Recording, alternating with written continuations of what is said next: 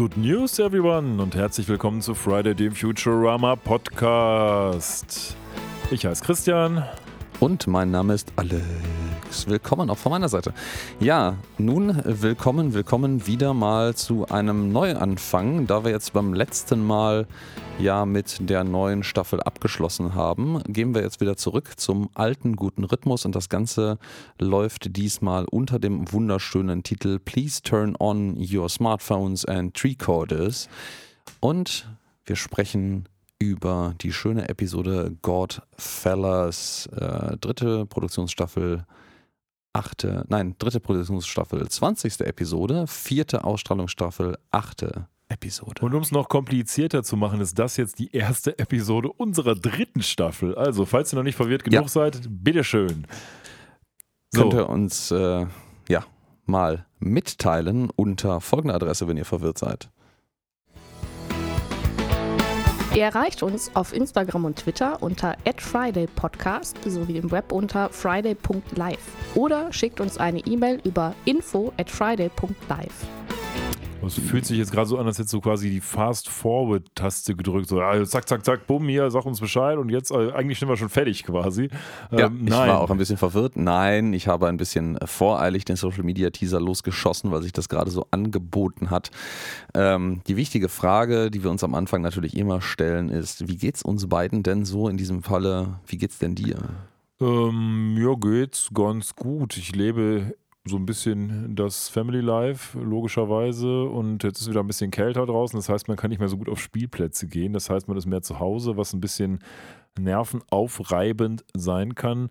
Ähm, wir haben eigentlich gar nicht so viel zu berichten. Äh, man trifft sich jeden Abend oder Nachmittag irgendwie mit Leuten, die auch Kinder haben meistens, weil es halt einfach ist, wenn mehrere Kinder aufeinander prallen, dann muss man eben nicht die ganze Zeit selbst der Bespaßende sein. Ansonsten, ja, die Uni läuft so. Ähm, wir richten unser Haus peu à peu ein. Wir haben jetzt jemanden beauftragt, der den Garten mal ein bisschen schön macht. Und so geht das Leben eben voran. Wie man hört, habe ich nicht so sonderlich viel zu berichten. Deswegen frage ich direkt mal zurück, wie ist es denn bei dir? Ah, bei mir ist es äh, ja ein bisschen anstrengend gerade. Wir sind ja jetzt ähm, im, im Vorgriff quasi äh, meines Urlaubes. Das heißt, wir nehmen jetzt eine Woche vor unserem eigentlichen Release auf. Äh, sind jetzt wieder bei der zwei Wochen, beim Zwei-Wochen-Rhythmus angekommen. Nee, also bei mir ist gerade relativ viel auf der Arbeit los. Das liegt aber auch mit daran, dass ich jetzt äh, meinen Urlaub antrete am, am Samstag. Wir haben jetzt ja heute gerade Mittwoch, als wir das aufnehmen.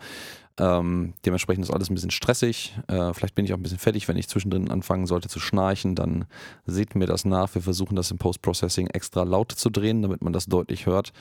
Ähm, Ansonsten, ja, steht eine Reise an nach Wien. Ich bin sehr gespannt darauf, wie das wird. Ich kann ein bisschen beim nächsten Mal wahrscheinlich berichten davon, wie das gewesen ist.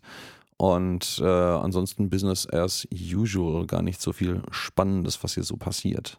Ja gut, dann würde ich sagen, wenn wir beide nichts Spannendes zu berichten haben aus unserem Privatleben, dann gucken wir doch mal, was uns Futurama heute kredenzt. Du hast es schon gesagt, heute geht es um die Episode Godfellas. Auf Deutsch heißt das Ganze wie? Der göttliche Bände. Ja, und das äh, wurde ausgestrahlt, damals ja noch am 17. März 2002 im englischen Original und dann später in der deutschen Synchronisierung am 4. Januar 2003, also nicht ganz ein Jahr später. Und ähm, ja, wir äh, haben mal wieder eine großartige ähm, Beispiel der englischen äh, Deutschübersetzung. Ja, ich weiß nicht so recht. Also Godfellas, äh, können wir direkt einmal drauf eingehen, spielt natürlich auf den, auf den Mobster-Mafia-Film Goodfellas an. Hat aber sonst ja überhaupt keine Bewandtnis nee. mit dieser Folge. Von daher finde ich das diesmal mit der deutschen Übersetzung eigentlich okay. Es ist jetzt nicht besonders äh, einfallsreich oder spannend, die deutsche Übersetzung, aber mein Gott, es ist ja, trifft den Nagel letztlich auf den Kopf. Und das ist auch okay. Von daher würde ich sagen, fein. Vielleicht noch so ein bisschen Feintuning. Wer hat es geschrieben? Ken Kieler. Der hat schon so einige andere Episoden geschrieben. Übrigens auch Episoden aus der neuen Futurama-Staffel. Soweit ich weiß, hat er die mit dem 100001 How the West Was, lalalala, wo es um die Bitcoin-Nummer ging. So ein paar andere Folgen hat er auch gemacht. Und äh, vielleicht noch eins, die Folge hat heute jedenfalls, was unsere Wertung angeht, eine verdammt hohe Fallhöhe. Warum? Ich habe ja schon in der Vergangenheit öfter mal diese ominöse IGN-Liste zitiert, wo die 25 besten Episoden gelistet wurden aus Sicht der IGN-Redaktion. Ja, und raten wir doch mal, welcher Platz das war, die Episode Godfellas. Tja, ich weiß es natürlich jetzt schon, weil du das im Vorhinein schon äh, gespoilert hast, aber es ist äh, die Nummer 1. Die Nummer 1. Du bist die Nummer 1, Mann. Auf jeden yes. Fall. Ja, das könnte jetzt etwas werden, wo wir sagen, jawohl, nachvollziehbar. Vielleicht wird es auch etwas, wo wir sagen, was haben die denn geraucht bei IGN? Schauen wir mal. Wie geht's denn los? Oh, das haben wir uns ja bei der letzten Staffel an ein paar wenigen Episoden auch mal gedacht, dass die da vielleicht was geraucht haben oder dass äh, ChatGPT was geraucht hat, das die Episode geschrieben hat. Schauen wir mal. Also es geht erstmal los. Wir sind im Weltraum. Also wir sind mit dem Planet Express Schiff unterwegs. Da sind Lila und Fry ganz offensichtlich gerade dabei, äh, das Schiff zu steuern. Also Lila maßgeblich, Fry ist da irgendwie an der Seite, an der Konsole. Die macht, der macht so die Uhura quasi. Ähm, und äh, man sinkt so ein bisschen vor sich hin und plötzlich großer Crash, Boom, Bang. Was passiert natürlich, wenn man gerade so unbedarft unterwegs ist? Space Pirates. Da ist es wieder. Wir haben doch beim letzten Mal schon darüber gesprochen, was macht man, wenn man nicht weiß, wie man es nennen soll. Man macht einen Space davor. Siehe Space Italy zum Beispiel. Ja, ja, ja, Hier sind es jetzt die Space Pirates. Ähm, weit bevor Futurama wusste, dass es diesen äh, Witz mal machen wird in der Zukunft. Ich muss sowieso gerade mal kurz einwerfen, bevor wir jetzt weiterreden ist irgendwie wieder strange, so jetzt die alten Futurama-Episoden zu besprechen. Das ist jetzt, fühlt sich jetzt irgendwie so, so, ein bisschen anders an. Auch die Qualität ist ein bisschen anders, weil wir es jetzt ja hier auf 4 zu 3 auf dem DVD-Release sehen. Und äh, das ist irgendwie so, hat so direkt wieder so was Heimeliges irgendwie. Ja, ja, man sieht auch tatsächlich, dass es, dass es von der ganzen Auflösung und von der, nicht mal von der Animation, äh, guten Morgen, von dem Animationsdetailgrad anders, aber es ist halt einfach von der Auflösung der Aufnahme eine ganz andere Hausnummer, weil das alles so ein bisschen, ja, so ein bisschen scratchy und so ein bisschen, ein bisschen oldschooliger wirkt. Auch wenn, da muss ich einwerfen, das ist jetzt gerade die Version von Disney Plus, also es wäre die theoretisch aufgearbeitete Version. Es kommt jetzt nicht frisch von meiner DVD runter. Aber trotzdem, man sieht es dem deutlich an und ja, das, das 4 zu 3 Format verrät es auch. Äh, ich glaube, wir haben immer noch nicht abschließend geklärt, ab wann die eigentlich angefangen haben, die in 16 zu 9 zu produzieren. Aber ich vermute mal, dass das spätestens mit Comedy Central, also mit Benders Big Score, glaube ich, ist der erste Jahr. Wir werden es ja auch erleben. Angefangen hat. Ja, ja, wir werden es erleben. Äh, und ja, es ist in der Tat ein bisschen, bisschen komisch jetzt, aber es ist auch irgendwie erfrischend. Es, ähm, es hatte für gut. mich direkt so einen anderen Vibe wieder. Ja. Also da ist mir jetzt erstmal so aufgefallen, dass die neuen Episoden doch irgendwie anders funktionieren. Und ich glaube, gerade bei dieser Episode liegt das nicht nur daran, ähm, dass man die hat lange nicht mehr, dass man die schon kannte, aber lange nicht gesehen hat. So, das ist, ist schon anders. Ja, sehe ich auch so. Naja, aber jedenfalls, ähm, wir, also nicht wir, aber das Planet Express Schiff wird hier von ja in der, in der Größenwahrnehmung sehr, sehr stark veränderlichen äh, Piratenschiffen umrundet. ja, stimmt. Das äh, sind wirklich so zwei so riesige Galeeren, irgendwie, wie man sich so, so ähm, Segelschiffe von Piraten auf den Weltmeeren vorstellt, nur halt in Space. Ja, so Zweimaster, so riesige Segel. Ja, so riesige Zweimaster mit Segeln dran und äh, Düsenantrieb und so kleinen Flügelchen hinten. Ähm, weil man sich natürlich die Frage stellt, wofür braucht man dann nicht Flügel im Weltraum? Aber gut, das Planet Express Schiff hat die ja auch und das fliegt durch die Atmosphäre, da macht es ja so ein kleines bisschen Sinn. Ja, die kreisen hier beide tatsächlich, zwei sind es an der Zahl, hier so drumherum und beschießen äh, unsere, unsere armen, tapferen Delivery- Boys ja, womit schießen Girls die hier. eigentlich? Also die schießen mit so alten Kanonen, aus denen so lila leuchtende Kugeln rauskommen, die auch offensichtlich massiv sind. Das sah irgendwie so aus ja, wie dunkle Materie oder sowas. Das habe ich mich auch äh, gefragt und äh, das, die gleiche Assoziation hat sich bei mir auch aufgetan. Das sieht nämlich so aus wie das Zeus, was Nibbler kackt. Genau. Ja, nur in wesentlich größer. Und die haben auch tatsächlich, das wird auch so aus so Kanonen an der Seite verschossen. Und ähm, ja, dann kommt auch direkt der Anruf übers Intercom von den Piraten, von einem ja, ähm, blauhäutigen ähm, Piraten-Walross mit drei Augen. Man hat das gerade schon angekündigt gesehen, weil ähm, die Piratenflagge nämlich auch so ein, so ein Totenkopf mit drei Augen, mit drei leeren Augenhöhlen ist. Vielleicht auch ein bisschen gruselig passend zu jetzt anstehendem Halloween. Ähm, der hat auch drei äh, Papageien, grüne, die sehr grimmig gucken, auf der Schulter sitzen und sagt halt so, Avast, mateys! und äh, transfert, äh, nee, nee, übertragt eure äh, Space-Doblonen elektronisch auf unser Konto. Ansonsten werdet ihr geentert. Äh, ja, er sagt vor allen Dingen, ähm, er sagt nicht, er wird geentert, sondern Before I send thee to Davy Jargs Locker. Und mhm. das wiederum bezieht sich auf Davy Jones Locker, was wiederum so eine ja, so ein Idiom ist, kann man sagen, für den Meeresboden. Also für, ich ja, ja, lasse ja, euch quasi Kiel holen. Auch Pirates of the Caribbean-Fans werden sich an Davy Jones, diesen Krakentypen erinnern, der ja wirklich einen Locker hatte in dem Fall, wo sein Herz drin war. Aber das war eine andere Geschichte. Das, war, das, ist, das, kam vor allen Dingen später erst. Das kam ne? natürlich viel später, aber basiert natürlich auf demselben Idiom. Ja, ja, natürlich. Wurde das mit dem Kiel holen gerade erwähnt, ne? Ähm, so, so Fun Uses Fact. Ich habe das irgendwie, schwebt das so in meinem Kopf rum. Hm, weißt du, was das eigentlich genau ist, was man da tut? Ähm, beim Kiel holen? Ähm, mhm. naja, ich hätte jetzt mal gesagt, man, man skalpiert die Leute, aber ich weiß es nicht hundertprozentig. Na, das wäre ja viel zu einfach.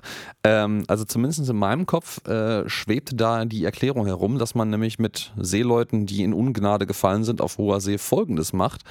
Äh, man zieht die erstmal aus, so, und äh, dann bindet man die an ein Seil und das Seil hat man vorher fein säuberlich vorne unter das Schiff geschmissen, sodass das an der anderen Seite wieder herkommt, ähm, sodass man den armen Seemann dann festgebunden an diesem Seil einmal unter dem Kiel, unter dem Wasser durchzieht, unter macht, dem Schiff. Macht ja terminologisch Sinn.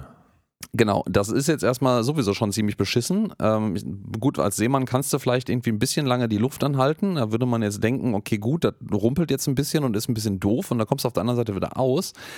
Aber so Schiffe, die irgendwie Jahre, Jahrzehnte auf den Weltmeeren verbracht haben, die haben so eine Eigenart, dass sich nämlich an deren Schiffsrümpfen eine ganze, ganze Menge Getier ansammelt, also maßgeblich Muscheln, die sehr scharfkantig sind, die da dranhängen und ich sag mal, das ist, glaube ich, für die meisten am anderen Ende, wenn sie wieder auftauchen, nicht so glimpflich ausgegangen und nicht so richtig mit dem Leben vereinbar gewesen. Ja, das äh, mag wohl sein. Mach nochmal eine und, andere. Und ziemlich brutal. Mach nochmal eine andere Frage. Wir schalten ja jetzt auf das Piratenschiff. Dieser Typ ist ja nicht nur übers Intercom zu ja, sehen, ja. sondern live. Wo ist denn seine Crew?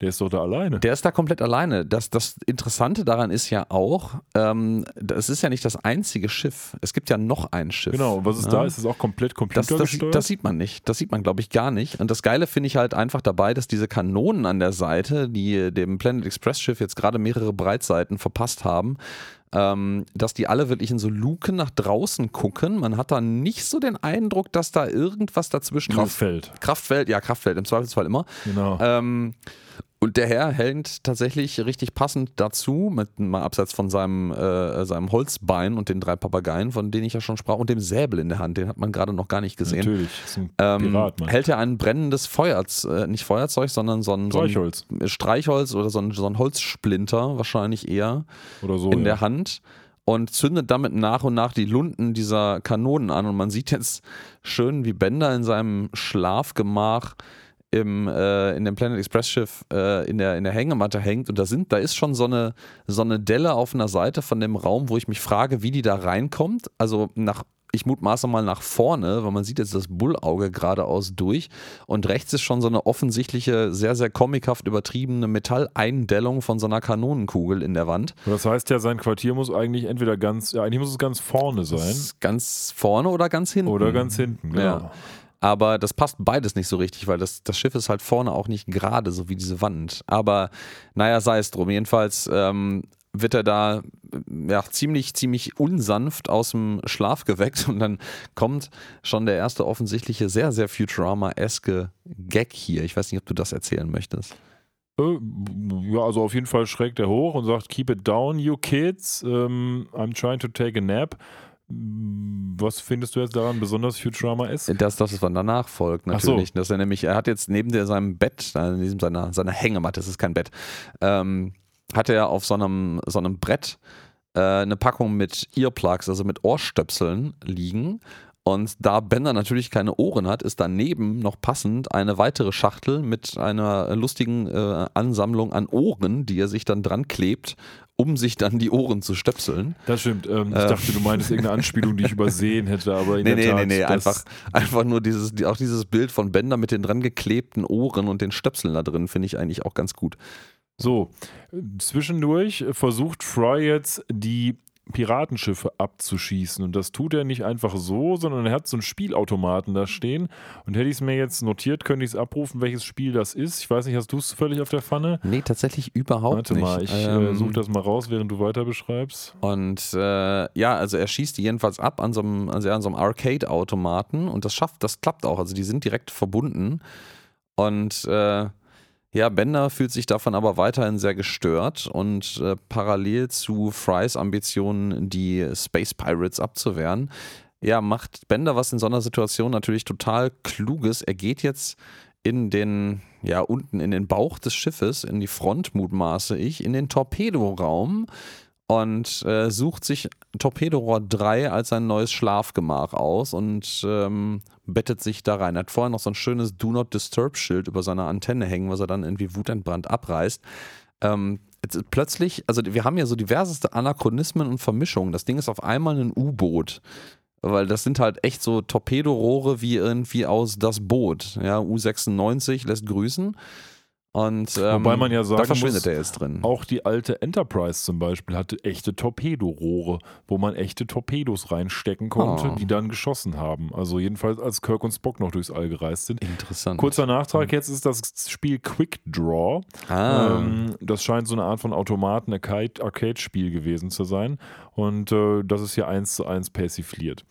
So, also auf jeden Fall, Bender möchte ja schlafen, legt sich jetzt also in eins dieser Rohre, wo Torpedo 3 ist es, glaube ich, drin ist. Und ähm, naja, will jetzt eben dadurch seinen Schlaf verbessern, dass er hofft, dass in dieser Torpedoluke möglichst kein Sound mehr drankommt. Das Problem ist natürlich nur, man ist ja gerade im Kampf. Und vielleicht ist es nicht das Klügste, auch wenn Bender das irgendwie ja nicht auf der Pfanne hat, sich irgendwo reinzulegen, was die Waffensysteme angeht, wenn wir gerade kämpfen, oder? ja, das ist, man kann das jetzt so ein bisschen irgendwie auf, auf so Schlaftrunkenheit oder sowas schieben, aber das ist halt auch Bender. Ähm, irgendwie, also das eine, ne, nicht irgendwie, das eine Schiff ist ja jetzt von Fry schon vernichtet worden. Das heißt, es ist jetzt plausibel, dass nur noch das andere übrig ist. Also wir werden nie erfahren, was an Bord von diesem anderen Weltraumpiratenschiff jetzt genau passiert ist und wer da eventuell die, die Drähte in der Hand hat oder die Lunte. Ja, jedenfalls, wie du richtig sagtest, ähm, Lila gibt jetzt das Kommando, Torpedorohr Nummer 3 zu feuern. Warum auch immer man so spezifisch dabei sein muss, dass es unbedingt 3 sein muss. Und äh, Fry an seiner Battle Station, die sehr schön lustig oldschool analog aussieht, mit so diversen Kippschaltern und etwas, was so aussieht wie so ein, wie so ein Temperatureinstellrad am, ähm, am Ofen. Und, vor allen einer, Dingen auch so einer Drehscheibe. einer am Telefon, Telefonwählscheibe, ne? wo er dann jetzt äh, Nummer 3 auswählt. Ja. Und äh, ja, dann wird Bender sehr, sehr unsanft geweckt und wird aus dem Torpedorohr vorne rausgefeuert in den Weltraum, durchschlägt tatsächlich noch eines der, also das übrige Piratenschiff komplett, also die, glatter Durchschuss, hat dann, sammelt auf dem Weg noch so einen Beutel Swag ein, also der hat noch so ein bisschen Beute gemacht aus Ja. dem Piratenschiff.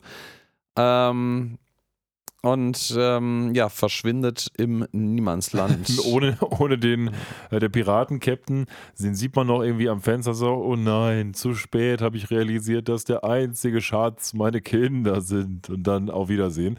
Äh, von, Ja, war, ja, ich fand ja, den cool, den Space-Piraten-Captain hier. Den hätte ich gerne nochmal gesehen. Ja, Also, der war, der war gut, aber den werden wir wohl, wenn das äh, die Continuity ähm, uns nicht täuscht, nie wiedersehen. Ja, und äh, ja, Bender kommentiert dann sein Ab, nicht Ableben, aber sein Abgeschossen werden auch mit Help Mechanical Man overboard, also mechanischer Mann über Bord. Ja, auch natürlich so Naval-Speech, sage ich mal. Also das, was man halt sagen würde, wenn einer vom Schiff gefallen ist. Ja, das, ähm, man sieht hier schon, dass im Übrigen die ganze Zeit sehr schöne Weltraumdarstellungen von so, so Galaxiennebeln und Kram im Hintergrund sind.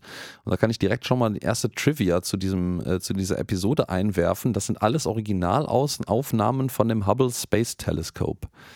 Ja, erstaunlich. Also tatsächlich Futurama damals schon ähm, gut verbandelt. Ich meine, da haben ja auch Leute mitgemacht, die echte Wissenschaftler sind. Der Ken Kieler selber ist ja auch Mathematiker, soweit ich weiß.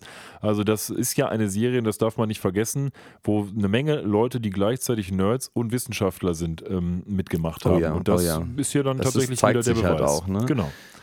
Ja, Problem ähm, haben wir jetzt, weil Fry sagt, oje, oje, wir waren ja schon auf voller Geschwindigkeit beim Kampf und dann haben wir noch geschossen. Jetzt ist der Bender da vor uns und wir können ihn überhaupt nicht mehr einholen. Mhm. Das ist auch spannend. Das ist halt auch so ein bisschen so ein, so ein physikalischer Seitenhieb, weil ähm, die Logik funktioniert halt, wenn du tatsächlich von Objekten redest. Also wenn du jetzt zum Beispiel im Weltraum wirklich bist und mit voller Geschwindigkeit äh, dich bewegst und etwas nach vorne abschießen würdest, ähm, wäre das natürlich schneller als du. Ähm, und du könntest das wenn das dann eine Maximalgeschwindigkeit ist, wäre das echt schwierig, das einzuholen. Ähm, das funktioniert mit Lichtgeschwindigkeit allerdings ein bisschen anders. Das äh, ist das Faszinierende daran. Ne? Wir erinnern uns vielleicht so ein bisschen an den Physikunterricht zurück. Ähm, Lichtgeschwindigkeit ist halt fix und eine, also nicht fix, je nach Medium auch unterschiedlich, aber das ist eine andere Geschichte, äh, aber hat halt einen, einen fixen Maximalwert, der nicht überschritten werden kann. Nichts kann die Geschwindigkeit des Lichts überschreiten.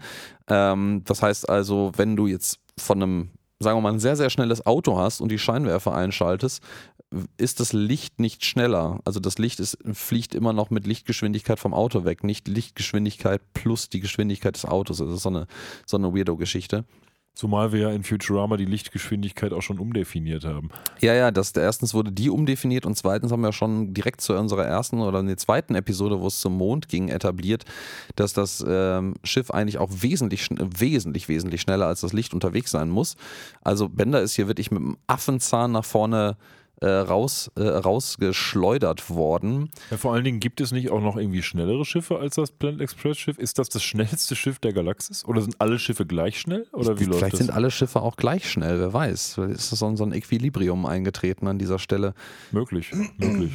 Ja, Problem, Sie realisieren jetzt also, oje, oje, jedenfalls nach der Logik, die wir gerade an den Tag gelegt haben, ist es für uns unmöglich, den Bender jetzt jemals wieder einzuholen. Das heißt, ja, auf Wiedersehen, Bender, ne? Auf Wiedersehen. Ja, das, da verabschiedet man sich und da splittet sich jetzt und ich finde, das, also das IGN erste, äh, erste Wertung finde ich durchaus sehr gerechtfertigt schon, vorweg gesagt. Ähm, hier splittet sich jetzt die Story in zwei relativ stabil zusammen, zusammen äh, zueinander laufende ähm, ja, Spannungsbögen auf, nämlich einerseits unsere Hinterbliebenen und Fry, der jetzt tatsächlich trauert. Nochmal so eine kleine Anmerkung auf ähm, Benders äh, mögliche Karriere als Country-Sänger äh, gibt. Also er wollte, er wollte für immer driften, also immer durch die Welt äh, reisen, aber durch den amerikanischen Südwesten. Ja, ja genau. Ähm, und ähm, dann sind wir wieder ein bisschen bei Physik angekommen. Man sieht dann nämlich, wie Bender mit einem Affenzahn weiterhin sich durch Sternenwolken bewegt und diesen Beutel an Swag, also ich glaube Beute wäre es am ehesten, auch wenn das sehr, sehr unspektakulär klingt, übersetzt. Glaube ich auch. Ähm, der hat und meint so, boah, ich, ich bin, bewege mich echt zu schnell. Ich muss jetzt, äh, ich muss, muss ähm, Bewegungsenergie, an Momentum an, Momentum verlieren, verlieren an äh, Bewegungsenergie, genau, ja, verlieren. Das wird wohl so sein. Und äh, schmeißt dann diverse Gegenstände aus diesem Sack random von sich. Und den ersten, den wirft er noch relativ zielgerichtet nach geradeaus von sich weg und wird dann wirklich langsamer. Den anderen aber in so einem Winkel. Und dann fängt er an zu so rotieren um sich herum und dann macht er das äh, korrigierenderweise in die Gegenrichtung mit kleineren Gegenständen, solange bis er so halbwegs stabil wird, er sich wenigstens nicht die ganze Zeit um sich selber dreht.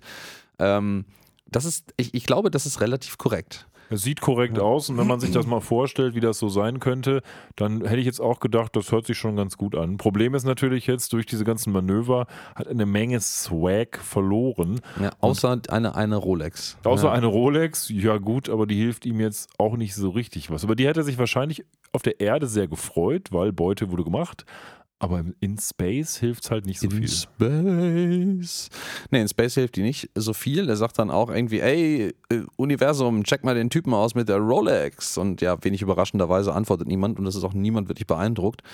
Ähm, dann holt er noch so einen vierarmigen Kerzenleuchter daraus, den klebt er sich auf seinen Bauch und ähm, meint so, ah, was ist, wie, wie gut kann denn ein Kandelaber sein ohne, oh, warte, ich weiß es. Und dann hat er in seiner, seiner TARDIS irgendwie so ein kleines, so einen kleinen roten Flügel mit drin, den er dann auf seinen Schoß legt, wo er dann den Kandelaber drauf stellt äh, und so ein, ich, ich weiß gar nicht, ich hab's vergessen nachzugucken, ähm, ein sehr bekanntes Lied sp spielt und so ein bisschen darüber Spoken Word Interpretation mäßig textet. Ja, auch das ist ja ein Gedicht. Also es, es ist sowohl eine bekannte Melodie als auch ein bekanntes, ein bekannter Vers Ich äh, habe es mir eigentlich aufgeschrieben, aber jetzt gerade hinken hier. Ja, ask meine- not for whom the bone bones, Ja, they ja. bone for the. Ask not for Ah, whom hier. the bell tolls, the tolls for thee. So, jetzt habe ich es gefunden. Das ist etwas, was referenziert auf John Donne, einen englischen Poeten, der 1571 ge vermutlich geboren wurde. Der sagt nämlich, never send to know for whom the bell tolls, it tolls for thee. Das ist also tatsächlich ähm, eine boah, fast eins zu eins Anspielung auf dieses, auf dieses Gedicht Mhm, von John mhm. Donne. Don, Donne Und es gibt auch, ist es nicht sogar auch, nee, ist es Shakespeare, der das verarbeitet hat oder so? Irgendein anderer bekannter ähm, Autor hat dann auch äh, for, for Whom the Bell Tolls. Ich bin jetzt gerade leider, oute mich als sehr ungebildet und semi-fertig äh, vorbereitet. Ähm, äh, an dem das referenziert wird, worüber man das vielleicht äh, besser kennt. Kannst ja mal währenddessen googeln. Ich habe hier tatsächlich total niedlicherweise gerade zwei Katzen auf dem Schoß und kann mich kaum bewegen, ähm, weil ich auch die beiden eigentlich nicht verscheuchen möchte. Was ich jetzt vielleicht aber gerade von selber löst, löst das Problem. der eine, der hat irgendwas gehört und es ist nicht dein intensives Nachlesen So, jetzt kommen wir nochmal ganz kurz zu dem, was er spielt. Das ist nämlich Chopin, Polonaise in C Minor. Chopin, wunderbar. Cho- Chopin. So. Also wir haben hier höchste Kultur, die Bender mal wieder zum Besten gibt. Hilft Ja, aber und- auch nicht. Und es guckt wieder keiner zu. Guck mal, ich habe was total Intelligentes gemacht und keiner guckt zu. Ja, aber er sagt zu Recht, naja, immerhin habe ich das Piano hier, da kann ich jetzt bis in alle Ewigkeit üben. Das Problem ist nur, Bender ist, wie wir wissen, ziemlich jähzornig. Das heißt er ist also, sehr, sehr kurz angebunden, was seine, seine Geduld angeht. Ja. das heißt also, er ähm, spielt ein paar Mal, dann verspielt er sich zweimal, nimmt den Kandelaber und schlägt das Ding in zwei, also das, das Piano. Ja, und das war es dann auch mit Üben für All Eternity, ne? Ja, ja, leider. Dann sehen wir noch ein paar sehr, sehr, sehr schöne Bilder aus dem oder vom Hubble Space Teleskop als Hintergrund, während Bender so vor sich hin driftet. Und ähm, dann äh, markiert er sich mit etwas. Und das ist, das finde ich eine relativ witzige Geschichte, ähm, weil er malt nämlich auf sich drauf ein, quasi ein Ebenbild von einem Mann und einer Frau. Und im Hintergrund so eine, ja, ein, ein, Par, ein Para, wie so ein Parabolspiegel mit einem Dreieck und Kram. Und das ist eine, eine Nachbildung der, einer der Zeichnungen äh, auf, der Voy auf den beiden Voyager-Sonden, die ins äh, All geschossen wurden, ich glaube in den 70er Jahren, die nun mittlerweile, ich glaube beide von denen jeweils die am weitesten von der Erde entfernten jemals, also menschengemachten Objekte sind. Das ist, die sind absurdst weit weg. Ähm, und die tragen eine Schallplatte an Bord, wo ähm, diverse Geräusche, also goldene Schallplatte jeweils, die sehr, sehr, sehr haltbar ist, auf der diverse Geräusche und Klänge von der Erde aufgenommen sind. Und in diese Schallplatten eingraviert ist unter anderem dieses Bild äh, von den Menschen. Und dieser Parabolspiegel im Hintergrund soll die Sonde selber darstellen als Größenvergleich zu den Menschen, zu den Humanoiden. Und dann gibt es dazu eigentlich noch eine Art ähm, piktografisch dargestellte Anleitung, wie man dieses Ding abzuspielen hat, falls das jemals von einer anderen intelligenten Spezies gefunden werden sollte. Ich, äh, ist alles gut und richtig. Das Einzige, wo ich dir, glaube ich, widersprechen muss, ist, dass es nicht die Voyager-Sonde war, Nicht? sondern Pioneer. das ist die Ähm, Pioneer-Sonde? ja, Pioneer-Sonden haben das gemacht. Ähm, 1972 und 1973. Die sogenannten Pioneer Plaques heißen die nämlich. Ähm, die sind also an Bord dieser Pioneer-Sonde. Vielleicht hat die die Voyager-Sonde sowas auch dabei, aber ich glaube, Voyager sollte auch eher nach Hause senden. Ähm, also die Pioneer-Sonden hatten es auf jeden Fall dabei, aber du hast es völlig richtig beschrieben. Ähm, genauso sah es aus, nur links war eben noch dieses Linienpiktogramm drauf, damit man eben sieht, okay, hallo, wir sind hier und wir sind auch nicht doof und wir haben das gebaut, in der Tat. Hm, spannend, da habe ich das tatsächlich völlig falsch verkabelt. Ähm, soll auch mal vorkommen. Ich hatte ja eingangs erwähnt, dass es gerade ein bisschen, bisschen viel los ist. Ich hatte, ich habe echt gedacht, das wären, das wären die Voyager. Keine Ahnung, äh, keine Sorge, wir kriegen doch unsere Ah. Voyager-Anspielung. Ja, ja du, hast, du hast recht. Es gibt die Voyager Golden Record, also die, die goldene Schallplatte auf der Voyager. Die enthält allerdings, die sieht allerdings völlig anders aus vom Design her. Du hast also recht. Ähm, Ja, aber wie gesagt, keine Sorge, die Voyager wird heute noch trotzdem eine Rolle spielen. ja, du hast vollkommen recht. So, also wir haben dieses Carving, das ist also auch tatsächlich eine schöne Anspielung und Bender muss ja jetzt irgendwie seine Zeit vertreiben und das läge näher daran, als irgendwie schöne Piktogramme auf den Bauch zu machen. Das ist Ja, ja, und er selber malt sich schlecht. natürlich, was man in der nächsten Einstellung sieht, auch noch dazu. Ah ja, genau, unten drunter sieht man auch noch so eine Darstellung von unserem Sternensystem und äh, nochmal so eine Darstellung von der Sonde, wie sie geflogen ist, von wo sie kam, damit man also auch genau weiß, wo das Ding herkommt. Ähm, Ja, und und es da gibt drüber noch ist ein riesiger Bänder Genau. gemalt, der so grausig, äh, als wenn er die erschrecken würde, guckt. So erinnert mich ein bisschen an dieses Remember Me. Ja, ja, ja, ganz genau, ganz genau. So, dann kommen plötzlich kleine Steinchen angeflogen, wie das im Weltall schon mal passieren kann. Das sind nicht Steine, also schon wahrscheinlich, aber auf jeden Fall sind es so klassische Meteoriten. Er gerät also in einen Meteoritenschauer und wird jetzt öfter mal von kleinen und großen Gesteinsbrocken ja, attackiert. Und einer bleibt auch so kleben. Und das Ganze, wir werden ja jetzt gleich herausfinden, was das Ganze soll, ist tatsächlich offenbar, wenn man dem einen oder anderen Wissenschaftler glauben will, gar nicht so unwahrscheinlich, weil eben dich durch solche Asteroidengesteine auch offenbar, ähm, ja, weiß nicht, Mikroben, weiß nicht, keine Ahnung, wie die genau heißen, aber wohl gerne mal ähm, durchs All bewegen können. Ich muss dich im Übrigen klugscheißerisch Ja. ein bisschen korrigieren. Bitte? Es ist kein Meteorit, das sind Asteroiden. Habe ich Meteorit gesagt? Ja. Ja, da hast du gesagt. Aber weißt, jetzt was das, weißt, was der Unterschied ist? Vermutlich ist ein Asteroid etwas, keine Ahnung, was auf, auf einen Planeten knallt, weiß ich nicht. Meteor ja, Meteoroid ist etwas, das die Erdatmosphäre, also explizit die Erdatmosphäre eingeschlagen hat und kosmischen Ursprungs ist. Der Asteroid ist das, was es vorher ist unter Umständen. Das ist So, quasi eine okay, also sind es Zustandsbezeichnung. Asteroiden. Meteoriten sind Meteori Meteoriten findest du auf der Erde Ja, okay. und Asteroiden fliegen durch den Weltraum und sind können Ja, okay, okay. Meteoriten werden. Also das sind Asteroiden, könnten aber Meteoriten werden, wenn sie mal irgendwo aufplatzen. Okay, alles Mhm. klar. So, wie gesagt, es hat sich auf Bender so eine Art von großer Klumpatsch, äh, da wo normalerweise der Genitalbereich sein sollte, äh, breit gemacht. Und auf diesem kleinen Klumpatsch gibt es Leben, offenbar. Ja.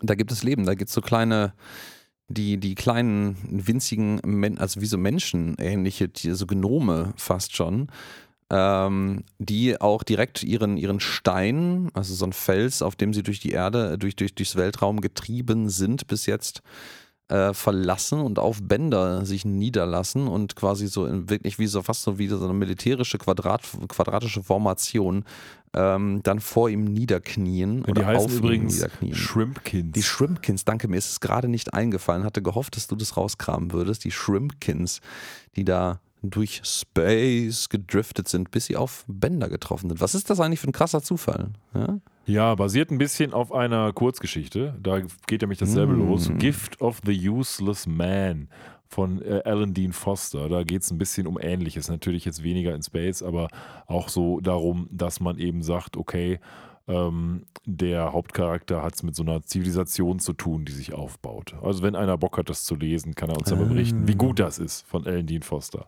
Bender denkt sich ja natürlich, super, jetzt habe ich endlich was zu tun in meiner Ewigkeit in Space hier, dann habe ich ja mal zumindest Leute, mit denen ich unterhalten kann und noch besser, ich bin ja im Wesentlichen jetzt als deren Gott unterwegs. Tolle Sache.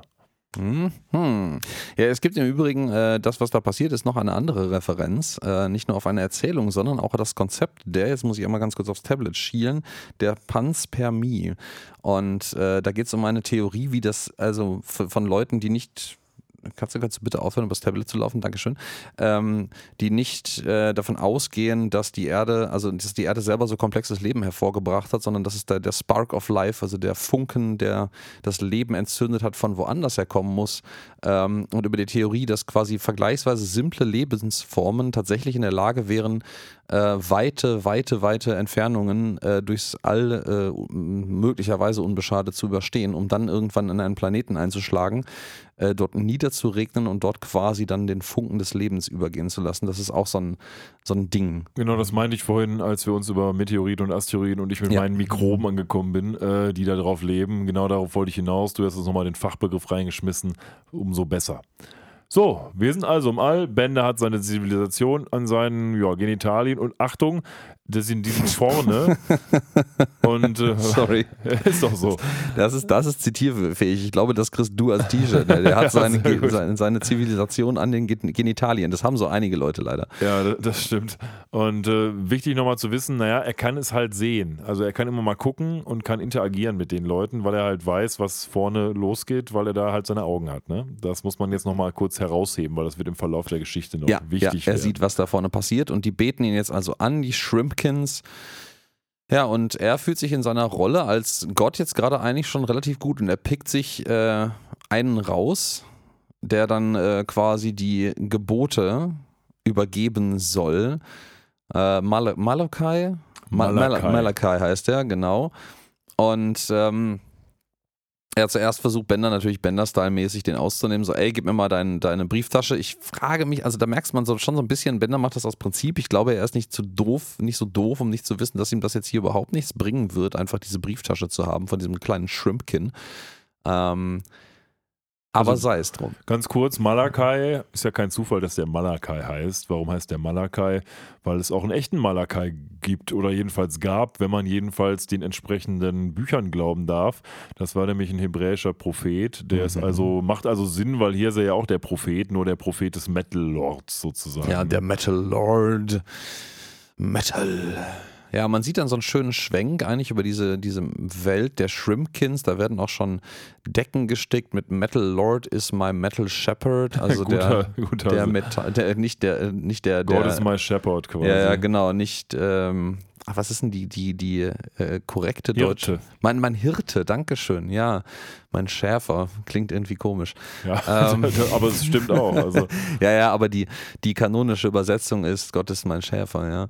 Ähm, ja, der Hirte, genau. Also. der Hirte, ja. Das ist jetzt. Äh, guten Morgen. ähm, Ja, du hast dich ja schon eingangs entschuldigt, also alles, alles wunderbar. ja, und ich habe zwei Katzen auf mir sitzen gerade. Das ist wirklich schwierig. So, es ist jetzt Zeit äh, für ein paar Commandments quasi. Also er will jetzt quasi so im, im Stile von Gott dem Malakai die zehn Gebote geben, aber es gibt eigentlich nur eins. Und dieses Gebot heißt God needs booze. Also Gott im Ergo, also Bender, braucht Stoff, braucht Schnaps. Und das braucht er wirklich, weil Ja. viel Spaß. Ja. Wir erinnern uns, Ja. äh, Bender muss doch alkoholisiert sein, ansonsten hat er ganz schlimmen Hangover. Und wo kriegt er denn jetzt bitte schön seinen Booze her im All? Sonst nirgendwo.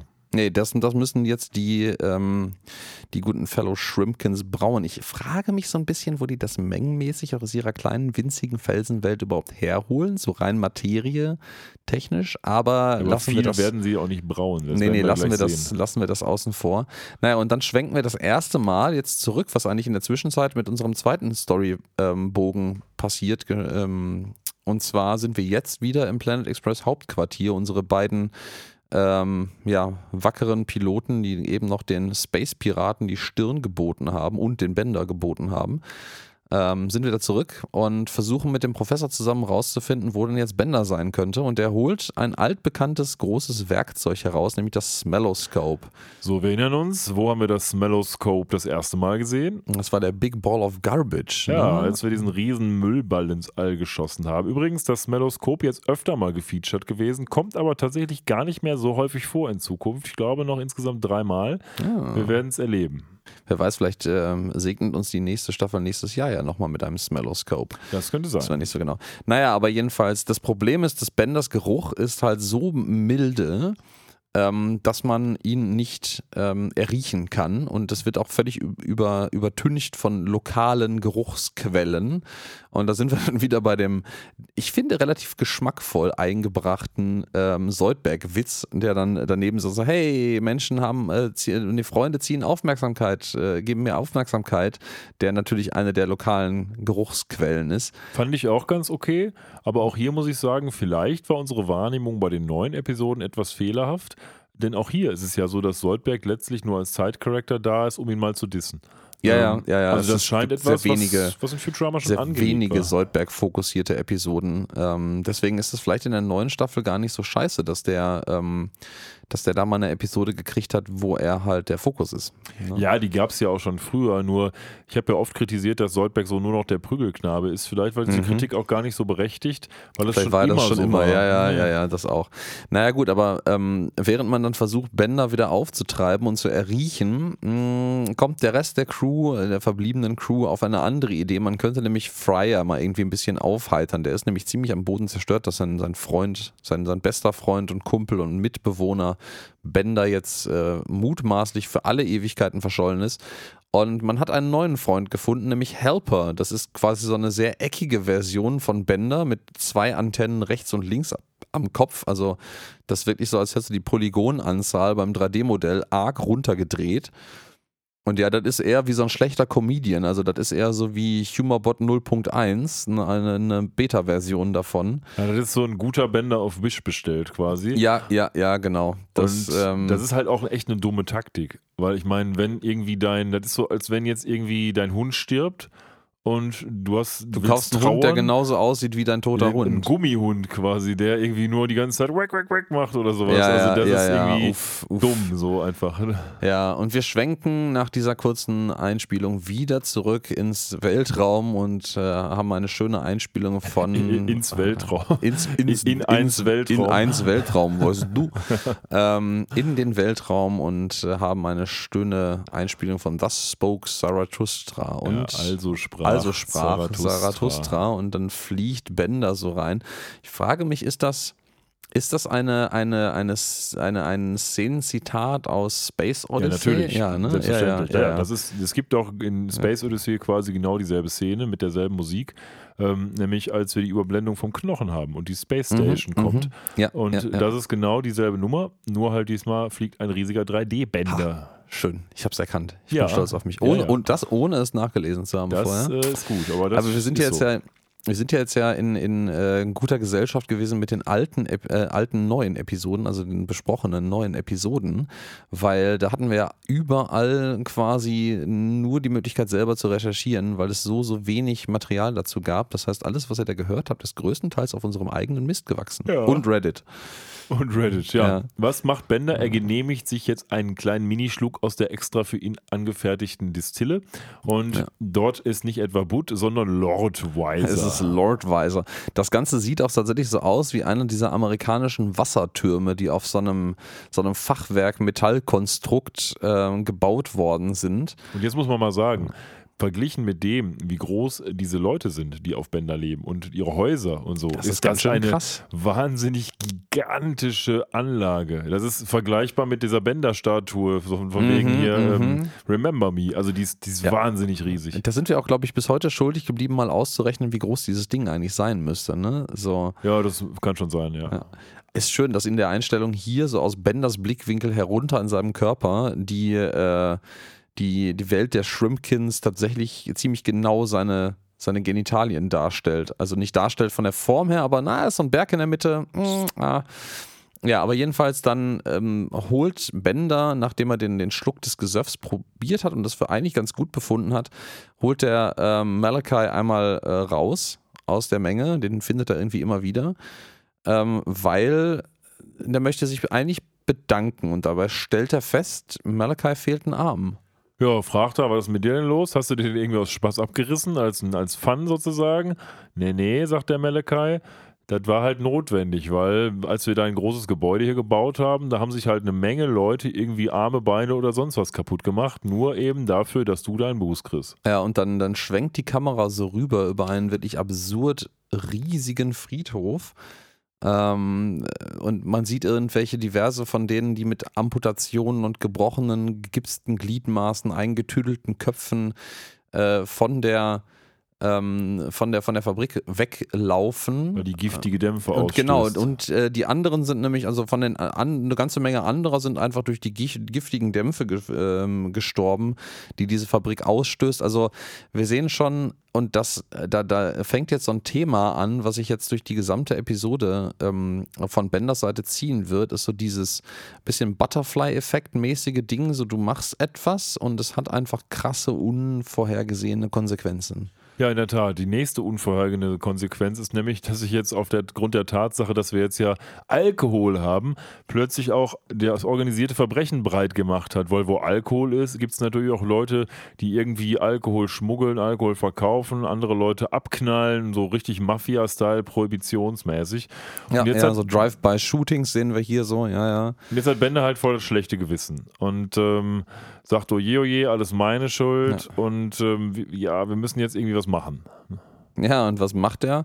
Er weint erstmal. Also er ist wirklich bewegt davon, dass die sich so ins Zeug gelegt haben, nur um seinen Willen zu erfüllen. Und ich finde das spannend, dass du das vorhin angesprochen hast. Ähm, weil das in der Episode quasi nur so völlig unterschwellig suggeriert wird, ähm, dass eigentlich Bender ja, um halbwegs vernünftig zu funktionieren, diesen Alkohol braucht und dass das also nicht nur so eine, mal gucken, was meine, meine neuen Untertanen für mich machen, Anfrage ist, sondern auch so ein bisschen Lebensgrundlage für ihn. Ja, wobei ich glaube, das will uns die Episode gar nicht verkaufen. Die Episode will uns eigentlich verkaufen, hahaha, ha, ha, der Bender, der ist jetzt alleine und der sagt jetzt als erstes, ich will trinken. Ich, Ja, also die Episode ja. gibt uns ja keinen Hinweis darauf, dass es jetzt irgendwie lebensnotwendig ist, auch wenn es das erwiesenermaßen ja ist. Ja, aber ich finde, das funktioniert hier trotzdem, deine Erkenntnis, äh, sehr gut, weil das halt gut mitverarbeitet wurde in, in, in dieser, dieser Storyline. Ja, ja, schon, schon. Na, aber Bender jedenfalls, der ist jetzt so bewegt davon, dass sie sich literal Arme und Beine ausgerissen haben, nur um für ihn äh, Bier zu brauen, ähm, dass er weint. So, und so ein riesen, so ein Tropfen von seinem Tränen, von seiner Tränenflüssigkeit, wo auch immer die jetzt herkommt gerade, Ja, ähm, stimmt. tropft halt er nieder auf äh, die Welt der Shrimpkins und löst da quasi so eine Flutwelle aus, die die Häuser und, und alles mit sich reißt und mit sich spült. Ähm, und ja, dann wird halt auch der Sohn von, ich glaube, Malachi wird weggetragen durch die Fluten und hält sich nur noch so am Ästchen fest. Und ähm, dann werden natürlich Stoßgebete gen Himmel, also Richtung Bender geschickt, um zu sagen, ey, rette den Jungen, bitte rette den Jungen. So ist das. Aber Bender ist natürlich jetzt schon ein bisschen äh, belastet durch die Tatsache, dass er irgendwie schon mal was von denen verlangt hat. Aber gleichwohl sagt er sich hier nochmal: Jawohl, ich mache es mal und äh, nimmt seine Hand, krempelt seine Ärmel in bester Mickey-Maus-Manier hoch und äh, rettet den quasi aus dem Fluss, indem er den in seine riesigen Pranken, ohne ihn auch zu zerdrücken, wie auch immer das gehen mag, äh, rausfischt. Mhm. Ja, und dann sind alle Leute natürlich tief beeindruckt von den, der guten Tat diesmal sein, ihres Gottes, auch wenn er ja eigentlich nur die Konsequenzen seines vorherigen Handelns versucht zu beseitigen. Ja. Ähm, und fragt dann so, ey Malachi, was, was, was labern die Leute da unten denn so? Ich, ähm, also mutmaßlich in Klammern, er versteht das nicht so richtig, was da unten alles irgendwie vor sich hingemurmelt und geschrien wird. Und Malachi, den er dann wieder mal hochnimmt aus der Menge auf seinem, seiner Hand, erklärt ihm dann so, ey, die Leute haben das Wunder, was du vorhin für mich gewirkt hast, beobachtet und jetzt beten alle für ihre eigenen Wunder. Und Bender denkt sich so, ja, okay, cool, dann erzähl mir doch mal bitte ein bisschen, was die so wollen und dann mache ich das mal. Ja, das macht der Malachi dann auch. Der sagt, die hier unten, die wollen gerne Reichtum haben. Und was macht Bender? Naja, hier, der hat noch irgendwie so eine Münze da und die schnippt da quasi auf die drauf. Aber die ist natürlich viel zu riesig, als dass diese Leute damit irgendwas anfangen können. ne? Mm, Ich finde es schön. Im Übrigen, äh, diese Münze hat auch eine sehr, sehr subtile Bewandtnis. Auf der Münze ist nämlich auf der Vorderseite äh, ein, ein Scherenschnitt von Coolio abgebildet, Genau. als äh, quasi Ehrung von ihm als äh, Sprecher, damals noch am Leben, Ah. von Quanzabot. Mittlerweile ja letztes Jahr hatten wir festgestellt, ne? verstorben. Ja, kurz bevor er eben, ähm, oder kurz nachdem er eben für die neuen Futurama-Episoden eingesprochen Ja. hatte. Warum hat man das hier gemacht? Weil Coolio einfach so ein fantastischer Gaststar war. Genau, Und wenn man das jetzt den einfach wertschätzen wollte. Wenn man das jetzt irgendwie so mitbekommt, dann ist es umso tragischer irgendwie, dass er jetzt quasi Ja. auch kurz nachdem man in den oder kurz bevor man in den Futurama hören konnte, in den neuen Episoden äh, weg ist. Liberty Coin 2996 und auf, glaub, auf der anderen Seite steht unter diesem Adler, der da drauf ist, Word. Einfach nur. Ja, ganz genau. Wenn ich das gerade richtig gelesen habe. Das ist schwierig, das jetzt nochmal zu stoppen. Aber ähm, sei es drum. Mm, Fakt ist eins, die landet jetzt am Boden, ist riesig macht alles platt. Ja. MC Pluribus äh, Mac, äh, MC Pluribus Unum, okay. Ja. Word. auf der anderen Seite. Und so ein zwei, zweiköpfiger Adler, Genau. einfach mit so einem Lorbeerblatt drunter oder Lorbeerkranz.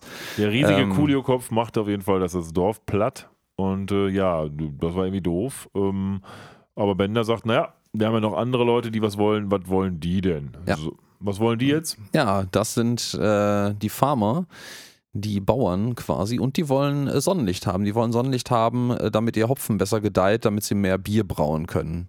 Genau, gesagt, getan. Bender macht seine Kla Augenklappe sozusagen runter und reflektiert die äh, Sonnen, die Strahlen einer fernen Sonne. Und im ersten Moment finden das auch alle super. Und im zweiten Moment Brennt alles. einfach Höllenfeuer alles. Und ähm, die Leute brennen auch. Und ja, doof gelaufen. Also Bender merkt so langsam irgendwie doof, aber denkt sich, ah, kein Problem, ich mach das noch irgendwie, will das Feuer quasi löschen. Und durch den ganzen Wind, den er jetzt quasi pustet, fliegen die ganzen Leute jetzt von seinem Körper runter. Also da sterben haben wir da ein paar Shrimpkins. Irgendwie will das nicht so richtig funktionieren. Nee, das will nicht so richtig funktionieren und er lernt hier die ersten sehr, sehr harten und sehr, sehr, sehr äh, sich gegenseitig immer krasser aufschwankenden Konsequenzen seines, ich möchte euch was Gutes tun, oh scheiße, ich muss die Konsequenzen retten, oh ich muss die Konsequenzen davon retten, ich tue ich wieder was Gutes. Das schaukelt sich hier so wild hin und her. Ähm, hast du dich eigentlich nebenbei bei dem ganzen Geschaukel auch gefragt, wo kommt der Wind her? Ja, so- Also ich meine, gut, die, die Shrimpkins können da irgendwie atmen, das, aber das ist, das ist das alles ein bisschen weird. Also der hat da so eine eigene Atmosphäre quasi drumherum, so eine Mikroatmosphäre, ja. Ich glaube, physikalisch hat das alles gut angefangen, ist mittlerweile aber irgendwo angekommen, wo es nicht mehr so richtig viel Sinn macht. Schwach, äh, du, durchschnittlich gut angefangen, dann groß nachgelassen und dann komplett in die Tonne gekloppt. Ja, Ja. genau. Aber es geht halt auch nicht anders, wenn man diese Story erzählen will. Ja, aber immerhin die Selbsterkenntnis des Gottes, dass er nicht unfehlbar ist, ähm, kommt äh, hervor und sagt dann Malachi so, ey, sag mal, also wenn du die Bibel schreibst, dann ah, solltest du das Wunder vielleicht weglassen. So, wir springen zurück zur Erde und sind dort im Robert Arms Department, weil Fry ist ja davon ausgehend, dass Bender tot ist und durchsucht jetzt oder sag ich mal, packt seine Sachen zusammen und ähm, ja, guckt sich so ein paar Bilder von Bender an, erinnert sich wieder an ihn und äh, ja, ist echt traurig. Sagt aber, ich kann es überhaupt nicht fassen, dass du weg bist. Ähm, ja, was mache ich denn jetzt? Also, er weiß es nicht, aber dann denkt er sich, naja, ähm, ich kann jetzt nur noch eins machen, ich kann irgendwas völlig Verrücktes, völlig Verzweifeltes machen, was völlig äh, ja, Absurdes, Überblendung in die Kirche. Oh ja, oh ja. Sind hier in der First Amalgamated Church. Also das, das ist so eine, die, die erste zusammengewürfelte Kirche, möchte ich jetzt mal sagen. Das ist so ein, so ein Buddha, der in der einen Hand so einen, so einen Davidstern trägt, in der anderen so ein Kreuz. Da drüber ist irgendwie noch so ein, wahrscheinlich aus dem Islam, so, Ja, ein, so der, der, Halbmond. der Halbmond. Dann sind noch eine ganze Menge bunter Sichelmond. Sichelmond, genau so bunte Sternchen drunter. Also das ist jetzt die große Mischmaschkirche aus so ziemlich einmal allem mit Soße. Ähm, Ja, der Und- Vater Changstein El Gamal sitzt vor ihm. ja, der Father, Father Changstein El Gamal, ich sag mal, Father ist wahrscheinlich dem Christentum geschuldet. Genau. Changstein klingt so ein bisschen jiddisch. Hätte ich auch gesagt. Und El Gamal ist dann wahrscheinlich der, der islamische Einfluss, der in den Verm- Namen ja. verbaselt ist. Der ist auch so eine ganz komische Mischmasch aus so allem. Also so ein, ich, ich finde, der sieht eher maßgeblich aus wie so ein Rabbiner, wie man sich den so klischeehaft vorstellt, aber ich glaube, der hat wahrscheinlich auch äh, Klimbim an sich tragend von, von allen dieser Misch. Äh, Der hat vor allen Dingen wie so ein. Zaubererskostüm an. Ne? Das Ja, ja, sieht das irgendwie wie so ein Jahrmarktzauberer sieht er aus. Hat auch irgendwie so, einen, so einen Stein in der Mitte, wie, wie man das so von den Indern kennt. Auf jeden Fall sagt er, ja, was machen wir jetzt? Ähm, sagt Fry zu ihm und er sagt, naja, ich kann Ihnen natürlich was Tolles anbieten, ähm, nämlich beten. Und Fry, ja, hilft das denn irgendwie? Nö. Na, nö, also das, das vielleicht ein bisschen für den Geist, aber würde ich machen, tut das eigentlich nichts so. Also immerhin ehrlich, wir sind ja, Futurama hält ja nicht mit äh, Religionskritik hinterm Berg. Äh, auch der Umstand, dass es die Robot Hell ja wirklich als Inkarnation gibt da drin, aber die Robot, den Robot äh, äh, Heaven nicht. Ja, so ist das. Finde ich ja schon so. Wobei das wisst, dass es den wirklich nicht gibt, wissen wir ja erst seit einer der neuen Episoden. Ähm, Stimmt. Mhm. Wo ähm, Bender ja auch in Einzelteile zerfällt. So, wir gehen also zum nächsten Verrückten. Wir suchen uns also jetzt diese, ähm, den Fortune Teller oder die Fortune Tellerin, die kennen wir auch schon, auch aus den neuen Episoden, glaube ich. Die war doch in der Covid-Episode auch Ja, die war in der Start. Covid-Episode in dem Voodoo-Laden. Genau. Ja. Und hier ist es so, naja, Fry möchte eine Seance abhalten, weil er ist wirklich verzweifelt und ähm, ja, muss dann natürlich erstmal wieder Geld einschmeißen und die sagt ihm, ja, ja, das könnte schon alles sein.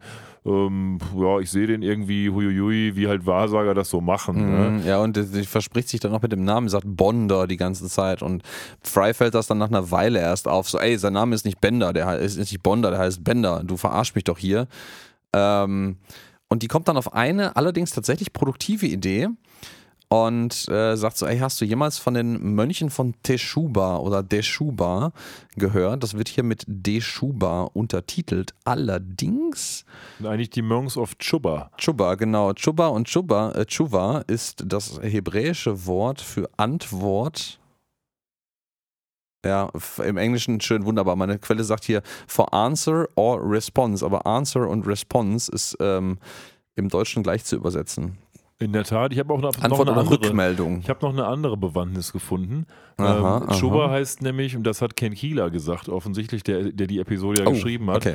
Das Wort Schuber kommt vom Stern Schuber in der Scorpius-Konstellation. Und Ah. offensichtlich hat er sich einfach da bedient.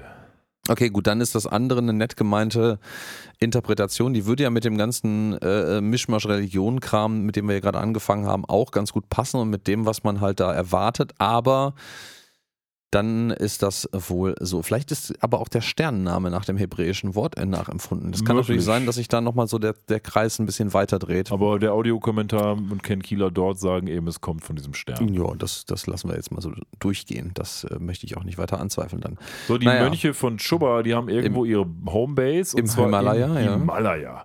Und die haben offensichtlich das allergrößte, ja, was haben die, Teleskop? Oder? Ja, das größte Radioteleskop. Radioteleskop. der Welt ähm, und die benutzen das, ähm, um ja, um im Endeffekt äh, nach Gott zu suchen. Das ist deren Intention, so ein großes Radioteleskop zu bauen. Das ist, das ist auch gar nicht so völlig abwegig. Also so, so Mönche, die so ein bisschen irgendwie noch wissen, nicht wissenschaftsfern sind. Also das, ist, das geht jetzt nicht in Richtung Scientology, die ja vollkommen absurdes äh, Kreditkartenweitwerfen betreiben, aber äh, ja, schon so ein bisschen. Dann haben wir wieder, und wir gehen jetzt wieder zurück an den göttlichen Bänder, ähm, der, ich habe vergessen, was jetzt im Hintergrund läuft, das sehen wir leider, hören wir jetzt ja leider nicht, weil wir den Ton immer währenddessen aushaben, aber der, der, Rück, der, der macht Rückenkraulen durchs Weltraum, gerade während man wieder ein Wieder wunderschönes Galaxien Weltraum, durch einen Weltraum. Wel Ach Gott, jetzt habe ich es aber heute auch, ne?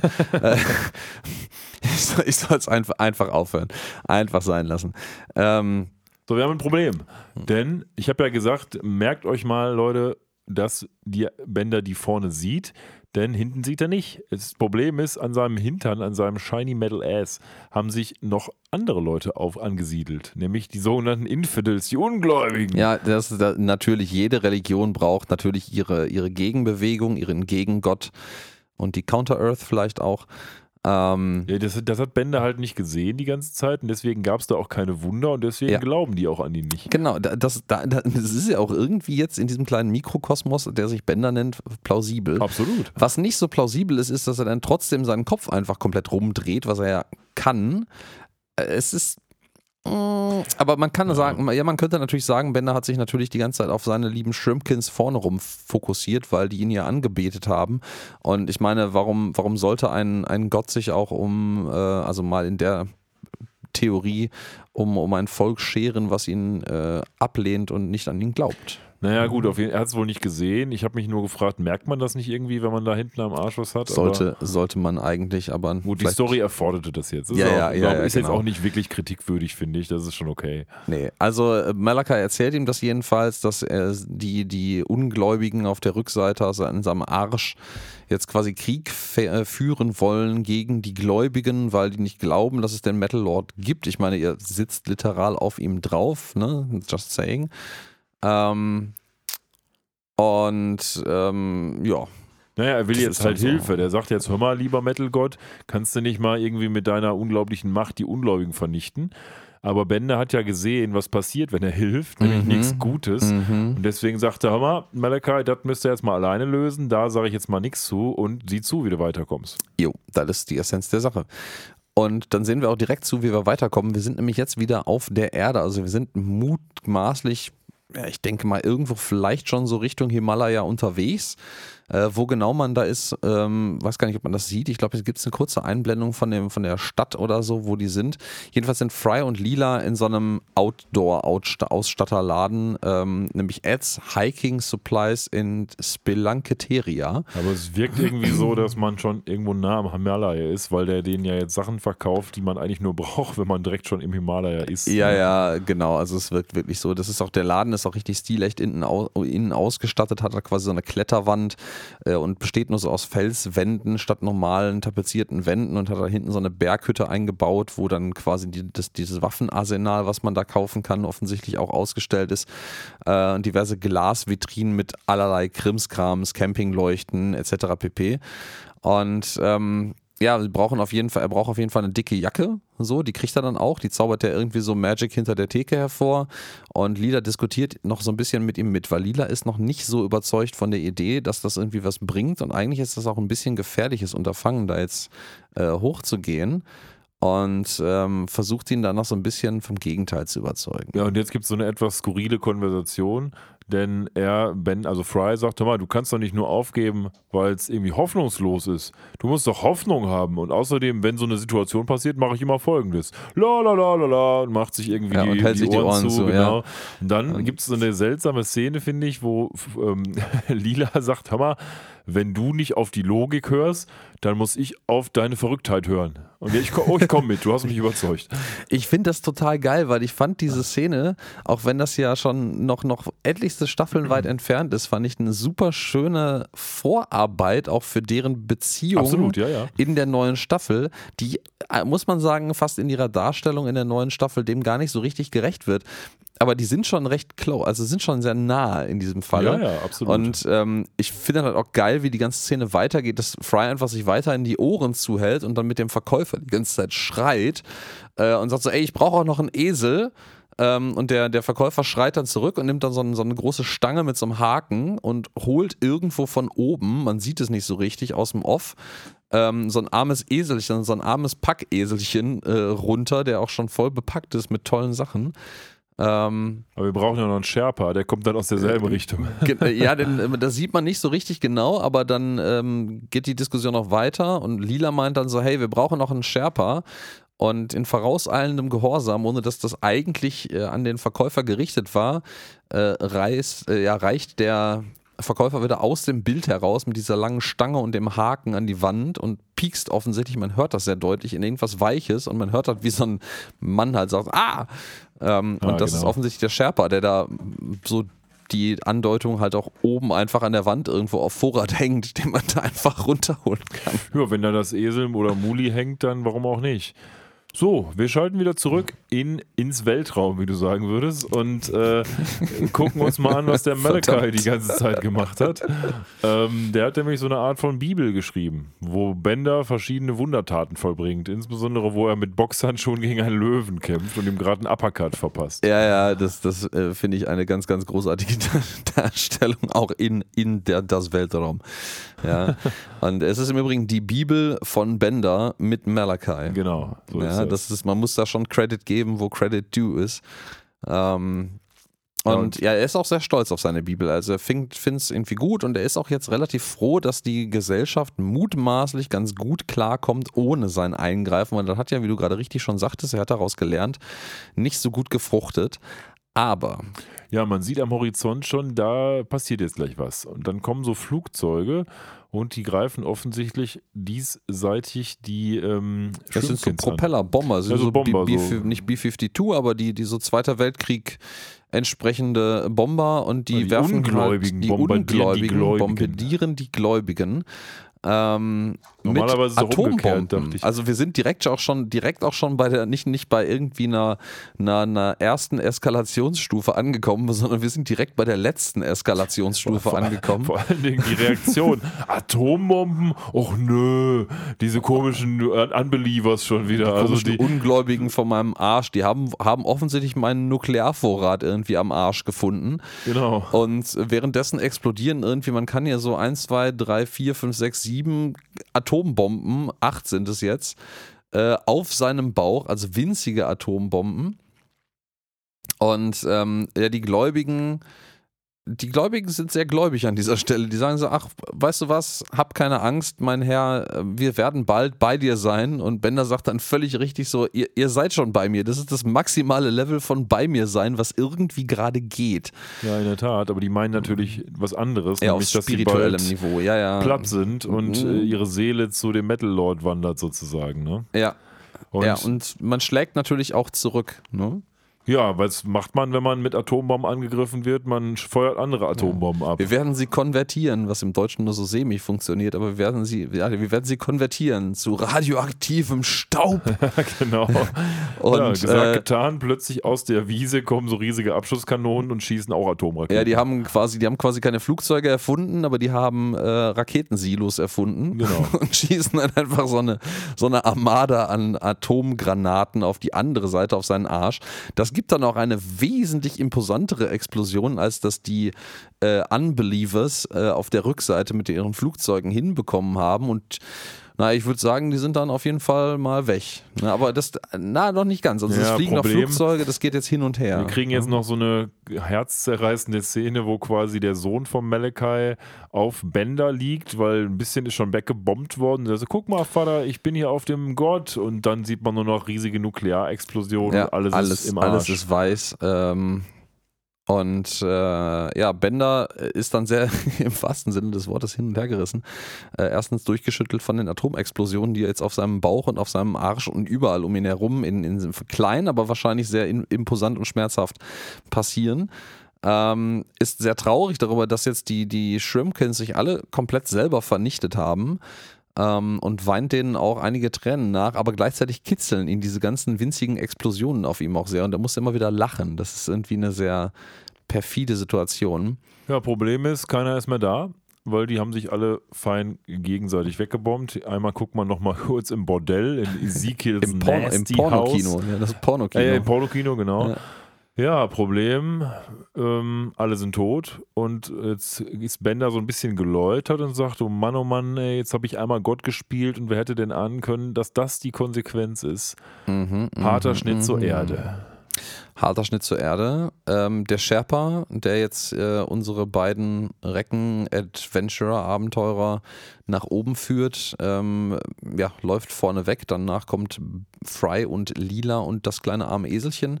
Man rennt hier durch Schneestürme in den Himalaya hoch und ist dann in der ja, Ein Einsiedelei, nee, in dem, im Kloster, Monastery Monastery, Kloster, Kloster, ne? ja, ja. ähm, von was auch immer. Ja, angekommen. Deschuba, Deschuba, ähm, genau. Mich hat das Ganze an so einen James Bond ähm, Bösewicht-Ort erinnert irgendwie. Ich glaube, es gibt da auch einen James Bond-Film, wahrscheinlich mit Br Pierce Brosnan. Ja, es ist, ich weiß ganz genau, was du meinst. Es ist Golden Eye und die Szene findet auf dem Arecibo ähm, Radioteleskop in Südamerika ist es, glaube ich, statt. Das ist vor zwei Jahren relativ medienwirksam eingestürzt. Ah, okay. ähm, das gibt es mittlerweile leider nicht mehr. aber es ist, erinnert Ähm, irgendwie. ja, ja, da genau, könnte also auch irgendwie Hank es- Scorpio drin wohnen. Ich, ich habe, habe das Gefühl, sie wurden inspiriert davon, weil das, das Arecibo-Radioteleskop ist ja auch in so ein riesiges, nat riesigen natürlichen ähm, Talkessel eingelassen und da drüber schwebten eigentlich an, an schweren Stahlseilen halt die, die Apparaturen, wie so ein, wirklich wie so eine Satellitenschüssel in riesig.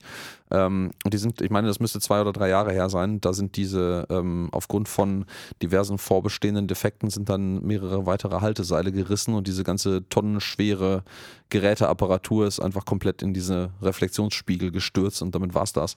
Ja. Äh, das sieht sehr ähnlich aus hier, weil wir haben hier auch genau so eine, so eine Schüssel eingelassen in so einem Tal. Und in der Genau. Mitte so einen goldenen Felsen mit so einem goldenen äh, ja, Palast, muss man fast sagen, drauf und so einer, so einer, so einer klapprigen Seilbrücke darüber. Ja, der Sherpa sagt so, ihr müsst jetzt weitergehen ohne mich. Warum? Ich bin nicht heilig genug. Gesagt, getan. Fry spuckt noch einmal auf den Boden und rotzt sich ein und geht weiter. Fand Ja. ich auch ganz schön. Problem, zu dieser riesigen goldenen Kuppel, die in der Mitte von dieser riesigen Schüssel ist, will man jetzt hin und das sieht erstmal so aus, als wenn es da nur so eine marode Brücke gäbe. Und deswegen schickt man erstmal denjenigen los, der gar nichts kostet. Und das, Das sind in dem Fall nicht die Iren, sondern der Esel. Ja, und das Eselchen stellt dann fest, dass diese Seilbrücke gar nicht so klapprig ist, ähm, sondern halt eigentlich äh, elektrisiert ist, wie so eine, es erinnert mich so ein bisschen an diese Laufbänder am, äh, am Flughafen. Also diese Rolltreppen, die aber keine Treppen sind, sondern eben. In Dubai gibt es die so unendlich lang. Das ja, ist ja, unglaublich. das, äh, da gibt es alles in unendlich lang und groß. ja, Äh, und ähm, ja, dann streuen sie noch so einen kleinen Witz ein von bitte, also so ein, so ein Ansager sagt so, hey, wenn sie stehen bleiben oder langsamer sind, dann stehen sie bitte auf der rechten Seite, damit Leute links überholen können und das Eselchen blockiert natürlich alle und dann stehen Fry und Lila dahinter und äh, tippen so wild mit dem Fuß auf den Boden, weil ihnen das auf den Sack geht. Hm. So ist das. Wir schalten wieder zurück zu Bender, sehen so eine kleine Montage mit netten Hintergründen, wo er quasi am Weinen ist und eigentlich ja darüber trauert, dass er nicht in der Lage war, seine Zivilisation zu retten. Und dann findet er so eine Art von ähm, ja, leuchtender Galaxie und ähm, wo so in Binärform Sterne leuchten, die mit ihm sprechen. Und Mhm, dann mhm. sagt eine mysteriöse Stimme: Hallo, hallo. Ich bin tatsächlich in der Lage zu sprechen. Und tatsächlich, als ich die Stimme gehört habe, musste ich erstmal überlegen, wer ist denn das? Hat sich Mhm. dann aber schnell gelöst, das Mysterium. Ja, das Mysterium ist, dass äh, die Stimme von Gott versucht wurde, dem ähm, Sprecher, dem Eröffnungssequenzsprecher von Outer Limits anzugleichen, dem man danach ist, glaube ich, Billy West, oder? Das ist Billy West, Ja. genau. Und Outer Limits, diese wunderschöne Anthologieserie, so ein bisschen das Black Mirror von vor 20 Jahren oder 30 Jahren. Ist auch so ein bisschen die Scary Door, ne? Scary Door, ja, wobei das eher Twilight Zone ist ja, aber es geht in die ähnliche Richtung. Aber das, ne? genau, das ist ja so das Erbe von Twilight Zone, könnte man sagen. Outer Limits, tolle Serie, müsste ich eigentlich mal wieder gucken. Mhm. Und äh, ja, dann gerät man in so einen Disput. Und ähm, dieses Binärwesen, das sagt dann, naja, es könnte schon sein, dass ich Gott bin und ähm, ich ähm, ja, interessiere mich auch für alle. Ähm, und ähm, Bender sagt, naja, warum spricht Gott in Binärcode? Und vielleicht ist das jetzt mal kurz die richtige Stelle, um einen beliebten Jingle abzuspielen. Die Star Trek-Anspielung der Woche. Warum spricht Gott in Bin Gott? Warum spricht Gott. Gott Gott in, äh, in Binärcode? Man könnte vielleicht auch fragen, wozu braucht Gott ein Raumschiff? Und warum fragt man Mhm, das? Man mhm, fragt das, mhm. weil man Captain Kirk ist in Star Trek 5 ähm, und Gott sucht. Das ist der eine Punkt. Mhm. Der andere Punkt ist, naja, das ganze Ding spricht ihnen Binärcode. Und jetzt kommt Alex Voyager-Sonde ins Spiel. Denn wir erinnern uns, was stand nochmal auf dem großen, fetten Monster-Raumschiff drauf in Star Trek The Motion Picture, als sie zurückkamen? Ja, nicht Voyager, Voyager. aber zumindest Voyager. Voyager, die, äh, sag ich mal, gepimpte Voyager-Sonde, die ausgeschickt wurde, Menschen ähm, Leben zu finden und wiederkam als riesige Übermaschine, die leider nur den Intellekt äh, hatte eines Gottes, aber das emotionale Einfühlungsvermögen eines Kindes. Und ähm, ja, so ein bisschen aus beidem haben wir jetzt hier ein kollaborierendes ähm, Wesen ähm, in Form dieses binär sprechenden Stargotts quasi. Exakt, exakt. Ja, da, ich habe die ganze Zeit schon drauf gewartet, wann du den Cue gibst, den, den- den Button zu drücken. Der Finger hat schon gezuckt dafür. ähm, ja, nach diesem dieser Exkurs in den Weltraum und in die Filden des Star Trek-Anspielungen der Woche Jingles sind wir jetzt wieder. Nächste Szene, harter Cut. Ähm, im, in, der, in, der, in der, ach, Monastery. Ich kriege das in meinem Kopf nicht gebastelt, das Ding zu übersetzen. Jedes Mal in der Im Kloster. Kloster, in, in der Kloster. In das der, ist ins wieder. Kloster. ins Klo. In eins So. Kloster. Ja. Ähm, Ibims, ich, eins ich, Kloster. ich muss da im Übrigen auch sagen, was mir hier auffällt, wieder direkt im krassen Kontrast zu der neuen Staffel, die wir zuletzt besprochen haben. Ähm, die, die vorgesehenen Pausen für Werbeeinblendungen sind viel, viel, also es sind unfassbar offensichtlich, weil Das es stimmt. immer so eine Schwarzblende ist mit so einer halben Sekunde Pause und erst dann geht es wieder weiter, damit man das auch richtig ordentlich schneiden kann. Willkommen im linearen Fernsehen. Willkommen im linearen Fernsehen der frühen 2000er. Genau. Ähm, ist auch schon wieder 20 Jahre alt, diese Episode, ne? Wahnsinn. Ist das übrigens irgendwie auch so eine Art von Anspielung auf diese SETI-Initiative? Ist, ist vielleicht auch I, das, steht das I bei SETI für Initiative? Ähm, dann ist es doppelt gemoppelt. aber, Äh, nee. also die suchen ja nicht Gott, sondern die suchen ja. Das, das SETI steht für Search for Extraterrestrial Intelligence. ah ja, okay. Also dann, Ja. ist es, dann ist es eine Meine ich SETI-Initiative. jedenfalls. Die suchen ja nicht nach Gott, sondern eben nach Extraterrestrial Intelligence. Es geht aber so ein bisschen in die Richtung. Ne? Also das SETI-Projekt ist ja tatsächlich geht, geht, äh, sucht, ich weiß gar nicht, wie die konkret formulieren, wonach sie suchen, aber nach Pattern jedenfalls, die, die mutmaßlich nicht natürlichen Weltraumursprungs sind, sondern irgendwie ähm, äh, mit, mit, mit, mit Purpose, mit Absicht dahinter produziert worden sind. Gibt es die eigentlich noch, SETI? Ja, ja, das gibt's immer noch. Da Okay. doch ganz früher immer diesen, diesen Bildschirmschoner, den man anschmeißen Ja, konnte, ja, mit dem du da mit, mitrechnen so. konntest, genau. Aus den, aus Ja, den. PC-Zeiten, wo man irgendwie so mitgemacht hat bei sowas. Aber das ist halt schon 20 Jahre du kannst her. ja mal, kannst ja mal ein bisschen erzählen, was in der Episode passiert und ich äh, guck mal, was bei, da bei Seti so währenddessen Ja, was passiert passiert in der Episode? Die, die ganzen Mönche, die auch so eine wirkliche Mönchskutte tragen, die erzählen halt, hier ist unser riesen Bildschirm, das scannen wir die ganze Zeit mit unserem riesen Moped hier nach Gott. Haben wir noch nicht gefunden, den Gott, aber wer weiß, vielleicht finden wir ihn ja dann. Und ähm, ja, Fry und Lila sagen, wir sind hier auf einer wahnsinnigen Mission, denn wir wollen doch gerne unseren Freund wiederfinden. Der ist vielleicht nicht Gott, aber zumindest Bender und das würden wir schon, wäre schon nicht schlecht, wenn ihr uns, liebe Mönche, mal eure Anlage hier leihen könntet, damit wir das Ganze mal auch auf die Spitze treiben können und ihn vielleicht finden. Das finden die Mönche nicht so gut, aber ich glaube, du hast jetzt zu Ende recherchiert. Ja, ich habe tatsächlich zu Ende recherchiert. Das ging äh, fix. Also SETI, das, was wir damals kannten, ist SETI at Home. Das ist dieses äh, verteilte Rechenprojekt, wo man dann quasi, also äh, man muss sich das vorstellen, ne? Äh, ich, Bildschirmschoner sind ja irgendwie nicht mehr wirklich so ein Ding, seit es äh, nicht mehr Röhrenmonitore gibt, maßgeblich. Also die letzten ähm, 20 Jahre. Aber das konnte man sich ja damals als, als Bildschirmschoner installieren, der dann lustige bewegte Bilder über den Bildschirm schickt, damit halt das Bild auf dem Bildschirm sich nicht einbrennt, wenn der Rechner länger an ist.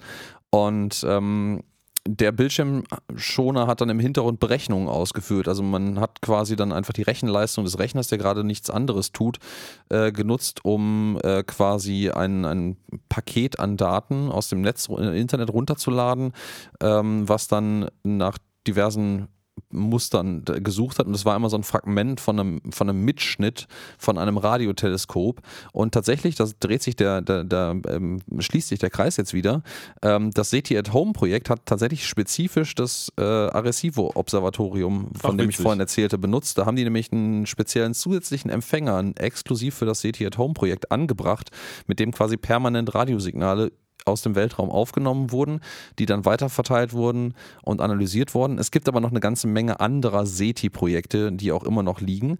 Ähm, Nachdem das eingekracht ist, werden die da auch nicht mehr viel machen. Genau, das ähm, ist äh, im Übrigen ähm, wann ist denn das eingestürzt? Ich fand, das ist gerade 2020 ist es kollabiert. Das ist schon drei Jahre her. Steht auf Puerto Rico. Oh. Lag. Ja, wie auch immer. Jetzt liegt es da halt rum wahrscheinlich. Ja. So, also die Mönche sind nicht so erbaut darüber. Die haben eigentlich nicht so richtig Bock, denen jetzt ihre Technik herzugeben. Aber das Gute ist, diese Mönche, die sind ziemlich pazifistisch drauf. Ja, sehr. Also die machen, die sind halt so die, optisch der, der Klischee-Inbegriff von so einem Shaolin-Mönch, die halt eigentlich äh, eher mit, mit krassen Kampfkünsten bekannt sind ähm, zumindest hier so in der westlichen Welt. Ich muss zu meiner Schande gestehen, viel mehr über die weiß ich eigentlich auch nicht. Nee, ich ähm, auch nicht. Und ähm, ja, die äh, wollen das eigentlich gar nicht so richtig hergeben. Nee, vor mhm. allen Dingen wollen die ja ihre Suche weiterführen. Also sprich, die wollen jetzt nicht ihre Suche nach äh, dem Allmächtigen unterbrechen, nur um irgendwie so einen Roboter zu finden. Ja, das ist erstmal ein Problem, aber auch nur so vordergründig, weil wie gesagt, das Pazifisten. sind friedfertige Gesellen. Und was macht man mit friedfertigen Gesellen? man kloppt sie zusammen. Ja. Nein, äh, um Gottes Willen, bitte nicht. Aber äh, man, man bittet sie sehr höflich und eindringlich. Ich glaube von Lilas Seite tatsächlich auch ein bisschen unter Androhung von Gewalteinwirkung, ähm, sie in die Besenkammer zu sperren. So ist das. Die werden alle in die Besenkammer gesperrt und die machen natürlich auch nichts dagegen, weil sie ja Pazifisten sind. Ich bin nicht hundertprozentig sicher, ob Pazifismus so funktioniert. Ich bin mir ziemlich sicher, dass das nicht funktioniert. Nee, ne? glaube ich auch nicht. Und es wird ja auch viel über Pazifismus zuletzt geredet in Bezug auf die Ukraine und so. Also mhm. ähm, da muss man jetzt natürlich ein bisschen vorsichtig sein. Ich glaube auch nicht, dass das so funktioniert. Naja, bei denen aber halt schon. Die sind mhm. also recht schnell dann aus dem Weg geräumt. Das ist halt auch das gleiche, das gleiche Grundprinzip bei bei, bei Toleranz, äh, wobei das ja immer ein sehr schwammiger Begriff auch sein äh, kann, ähm, von, von hoher Toleranz anderen äh, Kulturen, Einflüssen, Ideen und sowas gegenüber. Ähm, und dann kommt halt meistens aus der sehr konservativ-autoritären Ecke äh, die Sache, ja, aber ihr müsst unseren Scheiß doch auch tolerieren. Und da muss man dann halt leidiger einen Einschnitt machen, weil in, intolerantes Verhalten oder Gedankengut kann man halt in einem Rahmen von Toleranz nicht tolerieren, weil es ansonsten halt dann übermächtig wird. Ne? Das ist hier das, das gleiche Prinzip mit dem Pazifismus. Wenn man halt zu sehr nichts macht, dann irgendwann macht man halt nichts mehr. So ist das. Sie gehen die, dann also die, die gehen auch noch in so einer Klischee-Kampfsport-Pose. Genau. Genau, und Lila kontert dann und genau dann wird nämlich erst offenbart so, ey, wir machen Martial Arts nur irgendwie als Form der Meditation und wir sind eigentlich äh, ähm, gewaltfrei. Und dann reicht halt nur ein festes Wort von Lila aus, um die in die Abstellkammer zu befördern, in die Waschkammer. Waschkammer. Und da werden die eingesperrt, uh, get in the laundry room or I'll kick your butt. Ja, mhm. gesagt, getan, alle sind drin. Wir schalten wieder zurück zu unserem Bender, der immer noch mit dem Binärcode Galaxiewesen äh, spricht. und sich so ein bisschen darüber unterhält, na, wie ist das denn so als Gott? Weil eigentlich wurde ja schon herausgefunden von Bender, dieses Wesen scheint so eine Art von Gott zu sein. Und er fragt ihn nochmal, ja, wie ist das denn so als Gott? Kannst du nicht irgendwie ständig, ständig ähm, dich mit vor, vor Anfragen nicht retten von irgendwelchen Leuten, die was von dir wollen? Ja, schon, sagt dieses göttliche Wesen, aber irgendwie nachher hörst du es gar nicht mehr. Du tunst so aus und dann passt es schon. Ja. Ja, also da, da wird die Episode sogar halbwegs philosophisch. Äh, Ja, denk, an denkt man erst. denkt man erst er, er fragt so, dann halt ne? so auch, ja, was ist denn jetzt irgendwie, was muss ich denn jetzt tun, um das Richtige zu machen? Fragt Bender den Gott, weil du bist Mhm. doch Gott, du musst das doch wissen. Und er sagt, naja, äh, richtig und falsch sind nur Wörter. Es Ja, kommt ja, darauf an, was ist- du tust. Genau, und das die halt richtige so der- Balance zu halten, so wenn du nichts machst, dann verlieren die Leute halt den Glauben an dich, wenn du zu viel machst, dann sind sie abhängig von dir. Wobei, und ganz das ehrlich, das finde ich schlau. ne? Ähm, was, ich, was ich nicht schlau finde, und das findet die Episode ja auch nicht schlau, ist dieser Kalenderspruch davor, also was ich gerade rezitiert habe. Aber was ich schlau finde, ist äh, tatsächlich, äh, dass ähm, er sagt, naja, wenn du ähm, nichts machst, ist schlecht. Wenn du zu viel machst, ist auch schlecht, weil dann werden die abhängig. Und du machst genau dann das Richtige, wenn die Leute nachher glauben, sie hätten alles alleine geschafft. Und Genau, ja, ja, genau. Weißt du, woran mich das erinnert hat? An Kindererziehung. Weil das ist Mhm, ganz genauso. mhm. Es ist schlecht, wenn du nichts machst. Es ist auch schlecht, wenn du zu viel machst. Und es ist am besten, wenn du gerade so viel machst, dass dein Kind glaubt, dass es das alleine geschafft hat. Ja, das, ist, doch ja, glaube ich, auch die, äh, die, die, die Abschließ, die Konklusion der Gott, der, des Gottewesens am Ende dieser Episode sogar. Er gibt dann auch noch so ein paar Beispiele. Das muss so einen leichten Einfluss, einen leichten Schubser nur geben. So ein bisschen wie so ein, wie so ein, äh, wie so ein kleiner Knallfrosch oder wie ähm, ein Taschendieb. Genau. das, das, da Bender natürlich wieder komplett, äh, äh, komplett dabei und eskaliert dann wieder mit dem Gegensatz zu, oh, oder wie der Typ, der die ganze Bar rund abfackelt, um äh, das Versicherungsgeld zu kriegen. Ähm, und ja, dann einigt man sich drauf, so ja, wenn man sich, wenn man das so darstellen kann, das wäre das ein elektrischer Kurzschluss gewesen, dann geht das klar. Ähm, Also er, er zitiert es ja: When you do Ja. things right, people won't be sure you've done Ja. anything at all. Wenn du Dinge richtig machst, die, äh, wird das Volk oder die Menschen oder die, die Personen sich nicht sicher sein, ob du überhaupt irgendwas gemacht hast. Und den Satz Ja. finde ich echt schlau. Ich, Also- ich finde den auch gut. Also auch wenn ich äh, halt persönlich von, von, von Glauben an höherem Wesen nicht so wirklich durchsetzt bin, um das mal vorsichtig und höflich auszudrücken. Ähm, ich finde es aber gut. Also mit, mit, mit der Annahme, dass es sowas geben würde, ähm, dann äh, ist das halt genau die schlaue Herangehensweise auch. Also ich bin auch überhaupt kein äh, ich, äh, irgendwie christlicher oder religiöser Mensch, aber wie gesagt, wenn du es portierst auf das, was du leistest, gerade als Elterndasein, ähm, musst du ja gar nicht an höhere Mächte glauben, sondern kannst das auch für dich so als Wahlspruch mitnehmen. Und da finde ich ja, es dann umso schlauer. Also ich meine, das ist, äh, es elaboriert hier natürlich indirekt auch noch ein bisschen über die Theorie des, ähm, diese, dieses, also diese, diese von bei mir zumindest aus der Kindheit mitgebrachte irgendwie christliche ähm, Erziehung und Glauben an, an diesen, diesen, diesen bärtigen alten Mann im Himmel, der halt irgendwie allmächtig ist und Dinge tut und seine Wege sind unergründlich und manchmal weiß er nicht, warum, weiß man nicht, warum er Dinge tut, aber es ist alles immer nur zu unserer allerbesten. Ähm, das ist halt Unfug. So, also die, die reale Existenz davon ist halt irgendwie auch nicht fühlbar, aber rein von der, von der Größe des Kosmos und den Möglichkeiten, die es gibt, dass es irgendwo so eine Konstellation wie bei Bender jetzt zum Beispiel mit seinen Shrimpkins äh, gab oder gibt, ist nicht völlig auszuschließen. Da sind wir ja auch wieder bei der Simulation Theory zum Beispiel von der letzten Episode. Ne? Da Stimmt. haben wir einen schönen Bogen an der Stelle auch. Ich finde aber auch, dass ähm, Futurama sich hier verhältnismäßig respektvoll der Religion gegenüber verhält. Denn natürlich haben wir in der Episode schon gesehen, ja, ja, Religion, haha, lustig, lustig.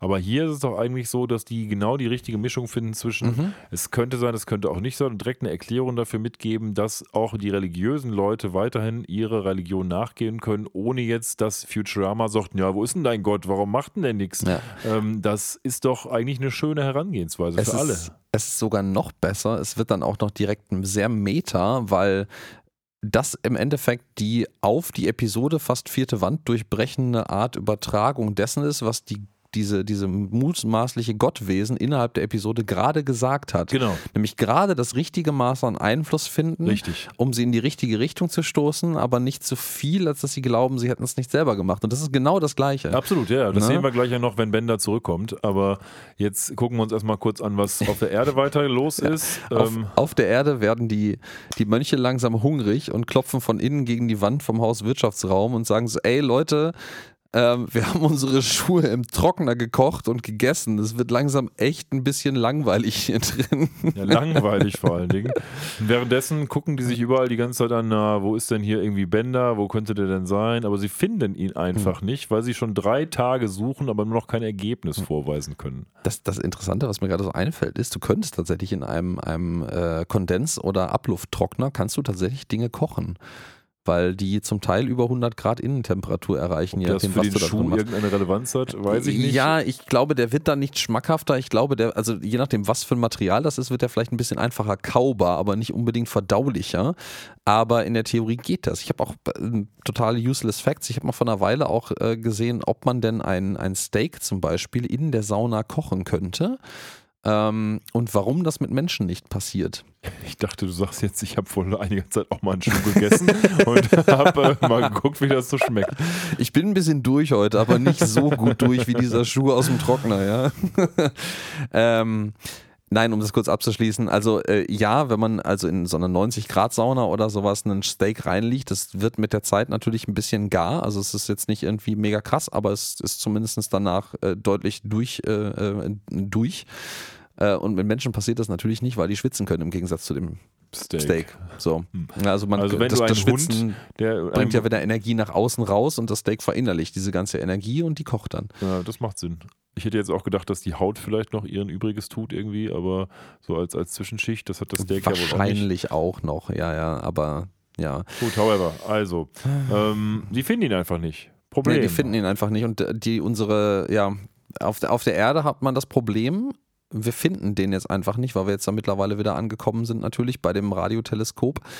Ähm, und kurz vorher hatten wir noch das Problem, dass Bender eigentlich dann auch halt den, den, diese Gott, dieses Gottwesen gefragt hat, so, ey, kannst du mir nicht irgendwie so einen Schubs Richtung Erde zurückgeben? Ich, ich würde eigentlich so langsam, und da finde ich schön, dass es, dass Bender auch mittlerweile Heimweh hat an dieser Stelle, ähm, mal wieder zurück zur Erde und stellen dann allerdings fest, keiner von den beiden weiß, wo die Erde jetzt genau ist. Und ähm, da sind wir jetzt aber schon einen Schritt weiter. Man merkt also, das, Bender hätte jetzt, mutmaßt man mal, eine Möglichkeit zurückzukommen, aber keiner weiß, wohin man ihn schubsen muss. Ja, Problem. Wie lösen wir das Ganze auf? Problem. Ja, das ist so ein, so ein Deus Ex Machina-Moment jetzt im, ähm, in einer riesigen Frustration darüber und eigentlich ziemlich Trauer fast, muss man sagen, äh, darüber, dass er jetzt erfolglos in den Himalaya gefahren ist, äh, die armen Mönche zum Schuhessen äh, eingeladen hat, quasi in ihrem eigenen Waschraum. Ähm, nimmt er nochmal ein letztes Mal irgendwie seine Hand und äh, dieses Radioteleskop hat in der Mitte so einen großen Trackball, wie man das auch noch von, von eher, eher in den 90ern, behaupte ich mal, als Alternative zum Maus kennt. Das gibt es heute auch noch, aber nur noch ganz selten. Und gibt ihm so einen, so einen riesigen Schubs mit der Hand, sodass er halt wild in der Gegend herumdreht und das Radioteleskop in irgendeine absurde, zufällige Richtung verstellt und ähm, sagt dann im Weggehen von diesem Teleskop mit offenem Mikro noch, ich wünschte, ich hätte, ich würde Bänder zurückkriegen. Ja, das wird jetzt ins All gefunkt. Das wird ins All gefunkt. Wir sind ja schon bei dem Standpunkt nicht, dass sie lauschen, um Bänder zu hören, sondern dass sie aktiv aussenden, in der Hoffnung, Bänder irgendwie zu erreichen. Ja, und, das hören die dann auch. Und das haben sie hören die ihre, tatsächlich. Haben sie quasi ihre Richtung gefunden. Und ähm, ja, dann kriegt der Bender so einen kleinen Schubs, kriegt noch einen Fallschirm umgebunden. Plötzlich hat dieses Wesen auch irgendwelche komischen Space-Arme, mit denen das es machen kann. und dann geht's los. Ab Richtung Erde. Ähm, das äh, schön finde ich, dass die, die Gottheit dann nochmal sagt: so, ey, weißt du, erinnerst du dich noch, worüber wir gerade gesprochen haben? Weil Bender hat das auch gehört, aber der war am Schlafen, deswegen hat er das nicht richtig mitgekriegt. Und äh, das ähm, Wesen, nennen wir das mal das Wesen, hat das aber mitgekriegt und sagt so, ey, weißt du, wir haben ja gerade über was gesprochen, ne? Hier ist ein Fallschirm, ab geht die Luzi. Ja, die ähm, auf der Erde gebliebenen, also Fry und Lila, die sind eigentlich schon jetzt ziemlich bedient und gehen nach Hause, weil sie haben ihn nicht gefunden. Und plötzlich kommt Bender, ähm, noch heiß von der, vom Eintritt in die Atmosphäre und ähm, landet mit ihr, seinem Fallschirm direkt vor Fry und Lila. und das Ganze ist irgendwie so ein richtiger Lamp-Shading-Moment, weil, ähm, naja, Lila dann nochmal sagt, das ist aber jetzt sehr unwahrscheinlich das gewesen. ist so mit, mit ganz großem Abstand das Unwahrscheinlichste, was jetzt hätte passieren können. Ich Ja. finde find ihre Wortwahl sehr schön. Ja. Und ähm, ja, dann erzählt Bender, und das finde ich ganz spannend, meinst so, ey, ihr, ihr wisst, ihr glaubt nicht, was passiert ist. Zuerst war ich Gott und dann habe ich Gott getreffen, getroffen. Und äh, ja, Fry erzählt dann so, ey, wir sind auf den Berg geklettert und haben ein paar Monks auf die Fresse gegeben. ja, eigentlich eingesperrt, ne? Also, eigentlich eingesperrt. Und dann stellten sie auch fest, so, ey, scheiße, wir haben die vergessen. Wir müssen die mal langsam eigentlich rauslassen. Ähm, ja, oder denen mehr Schuhe zu oder essen geben. nee, nee, nee, ihr Gott wird mit Sicherheit ihnen eine Chance geben oder ihnen mehr Schuhe zu essen Ja, geben. genau. Aber Und- jetzt hat Bender ja was gelernt. Denn Mhm. er hat ja gelernt, man muss jetzt mal zusehen und vielleicht mal die Monks auch retten. Er hat seine Lektion gelernt und latscht jetzt Richtung ja, ähm, Laundry Room quasi. Genau, er, läu- diese beiden sind ja, also Fry und Lila sind jetzt schon von dem Kloster ein bisschen weit weg. Man sieht das im Hintergrund oder sah das gerade im Hintergrund in der Totalen nochmal ein bisschen. Und ja, Bender sagt jetzt dann, Emma, wenn ich eins gelernt habe hier, dann muss man ab und zu mal so einen Schubs geben und geht dann die beiden völlig perplex zurücklassen, weil das äh, es es passt jetzt in dem Kontext, passt es total gut, aber es ist eigentlich überhaupt nicht in Charakter für Bender. Und es wird auch keine Ähm, langfristigen Auswirkungen auf Benders Charakter haben. Nee, wird es auch nicht. Und äh, dann passiert es und die Kamera zoomt raus in den Himmel, aus der Erde raus, über die, das äh, Sternensystem, die Galaxie hinaus in das, ja, wieder Energiewesen. Und dann sagt es nochmal ganz schön: When you do things right, people won't be sure you've done anything at all. weißt du, warum Also, mich das erinnert hat? Wenn du Dinge richtig machst, wir haben es schon mal vorhin erwähnt.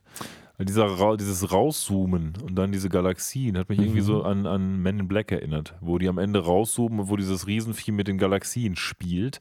Oh, das Ähm, ist schon so lange her. Ja, das ist weiß glaube ich Men in Black mehr. 1, wo da geht es ja immer um die Galaxie, die gerettet werden muss und am Ende die ja auch in so einer Murmel ist quasi. Und am Mhm. Ende gibt es so einen Shot, wo die rauszoomen und irgendwie so ein elefantenartiges Wesen so mit diesen ganzen Galaxien spielt. Das hat mich Ja, irgendwie sehr, ja, ja, sehr an diesen Raus-Zoom-Shot erinnert. Das, das erinnert mich wieder an das Buch, von dem ich auch schon mal erzählte, Besuch aus Anders, wo jetzt weiß ich den Titel tatsächlich auswendig, äh, wo, wo die Welt quasi die, die Physik erklärt wird äh, und wo es auch ja so ein, so ein Multiversum gibt mit diversen Dingen. Ähm, was ich im Übrigen sagen muss, hier, das lag mir die ganze Zeit auf der Zunge, ich habe es aber dann irgendwie vergessen in der Phase der Episode, wo ähm, Bender noch seine Mini-Welt auf sich hat, das hat wieder so einen Megalomania-Einschlag. Ja, total. Oder Black and White oder Ja, so. ja, ja, ja. Diese früheren Spiele. Boah, Black einfach. and White, das habe ich, das war damals ja so ein riesiger Hype und das hat überhaupt keine Relevanz gehabt mehr anschließend und es war halt irgendwie auch so meh. Also war aber bei vielen Peter Molyneux-Spielen so, dass äh, er irgendwie voll den Hype gemacht hat, krass, krass, krass. Und am Ende des Tages denkst du dir, hey, Mhm. what? Wofür denn jetzt? Wofür denn jetzt? Ja, ja, das äh, ähm, so ein bisschen wie auch der, der Hype-Train um ähm, hier No Man's Sky herum zum Beispiel. Nie Der, gespielt. Ich finde es ein super schönes Spiel, also auch schon ab Tag Null, auch wenn es heute ein vollkommen anderes Spiel ist als wie damals, weil es nämlich mittlerweile die Sachen, die damals versprochen worden sind, gibt. tatsächlich konnte, äh, kann. Aber ja, Jetzt muss ich sind noch kurz einwerfen, ich habe jetzt auch ein, neu- ich habe ein Spiel gekauft tatsächlich. Das werde ich Oh, wahrscheinlich oh, in den nächsten oh. drei Jahren spielen. Äh, soll aber das beste ähm, äh, Spiel sein, das es seit langem gab, äh, Baldur's Gate 3. Ähm, Oh, da habe ich auch schon viel von gehört, aber da habe ich leider aktuell mal abseits von einem nie enden wollenden Pile of Shame von Spielen, die ich nie zu Ende gespielt habe, auch aktuell überhaupt keinen Kopf für. Ich werde das einfach die nächsten zehn Jahre spielen. Und äh, ich als großer DD-Spieler werde da bestimmt meinen Gefallen dran haben. So, aber genug davon. Wir springen jetzt daran und äh, dahin zu der Frage: Haben wir denn auch großen Gefallen an dieser Episode gefunden? Willst du einsteigen, Alex? Gerne, gerne, gerne. Ich fand diese Episode wirklich schön. Ähm, und ich fand auch vor allen Dingen, die ist, das ist eine sehr, also es ist auf der einen Seite ist es, finde ich, eine sehr, sehr Futurama-typische Episode, gerade so eher im, im Vibe der älteren Episoden, weil mir jetzt gerade halt im, im Kontrast auch wirklich auffällt, wie, wie anders einige der alten Episoden waren. Ähm, aber ich finde es auch gleichzeitig eine sehr ruhige Futurama, also sehr schöne, fast melancholisch ruhige Futurama-Episode mit ähm, einer, guten Menge an Witz dabei. Ich finde es schön, dass sie die ganzen, ganzen Hubble-Teleskop-Aufnahmen eingeblendet haben. Es gibt ein paar Referenzen in der Populärkultur, die wir auch aufgezeigt haben. Ähm, und es es ist, ist auch eine, eine, schöne, schöne Parallele. Also es ist ja eine angenehm unaufregende Episode, finde ich, die in, in zwei klare, schöne ähm, Storystränge aufgeteilt ist, mit Bender, der so eine kleine, nicht langfristig konsequente, aber so eine kleine Läuterung erfährt, auch irgendwie mit dem, was man so alles an, an Konsequenzen erzeugt durch sein Handeln. Ähm, ist auch so ein bisschen so eine Mini- Story-Episode, weil ich empfinde dieses, dieses, diesen Part, wo er dann Gott spielt, selber auch als so eine Mini-Story in der Story. Und die hat mich sehr gut unterhalten. Die hatte einen Witz, ohne zu viel zu versuchen dabei. Und ich würde dir eine 8 geben. Mhm. So, also ich schließe mich erstmal grundsätzlich allem an, was du gesagt hast. Ähm, ich, selbstverständlich. Selbstverständlich, was auch sonst. Wie könnte es anders sein? Ich gehe aber noch einen Schritt weiter. Ich würde sagen, das ist für mich schon echt Peak Futurama. Warum? Ähm, du hast es schon so ein bisschen angedeutet. Erstens, ähm, das ist so rund irgendwie. Das ist, du hast schon gesagt, diese Handlungsstränge, die wir haben, eigentlich ist es was Kleines. Aber ich finde, in dieser Episode haben sie es geschafft, alles Unnötige nicht zu zeigen und gleichzeitig eine gute Story zu erzählen. Das ist so schön kondensiert auf das, was notwendig ist, um eine gute Geschichte zu erzählen. Das hätte man auch echt gut verkacken können, aber alles, was da passiert, hat Sinn und Verstand. Alles auf Benders Geschichte soll darauf hinsteuern, eben, dass er dieses Ich mache nichts und ich mache viel erlebt und dann am Ende des Tages dieses Gottwesen trifft und alles in Fry und Lilas Geschichte ähm, geht eben nur dieser Suche hinterher und das äh, finde ich schon mal gut. Das ist runtergekocht auf das Wesentliche, da ist irgendwie nichts mehr dran, wo ich sagen würde, das ist überflüssig. Das ist eine wunderbare Story, das ist einfach rund. So, ähm, dann finde ich, haben wir genau die richtige Mischung aus äh, Lustigkeit und Philosophie so ein bisschen, weil hinten als der Gott trifft, ich habe ja schon gesagt, ich fand diese Aussage super, ähm, auch wenn ich kein religiöser Mensch bin und eine Episode muss ja auch nicht irgendwie triefen vor Philosophie, aber so ein bisschen ist nicht schlecht. Und das passt auch, finde ich, voll von dem Feeling her, weil durch diese Hubble-Teleskopaufnahmen haben wir ja so eine Art von fast schon zen-mäßige Ruhe da drin. Du hast es schon so gesagt und das passt total gut ins Thema rein. Und ähm, gleichzeitig ist diese Episode aber nirgendwie irgendwie langweilig oder so. Die ist total kurzweilig, finde ich. Sie ist super gut strukturiert. Ich glaube, das hat man vielleicht auch bei der Besprechung so ein bisschen gemerkt, weil das Fluss eigentlich alles relativ gut, weil die Episode einen so gut an die Hand nimmt. Ähm, und dass jetzt beispielsweise irgendwie so Hermes oder so oder Amy da quasi gar nicht drin vorkommen, fand ich jetzt auch überhaupt nicht schlimm. Das wäre nur unnötiger Ballast gewesen. In einer Futurama-Episode der neueren Staffel hätten sie wahrscheinlich versucht, noch irgendwie was reinzuquetschen. Ähm, haben sie nicht gemacht, war auch überhaupt nicht notwendig.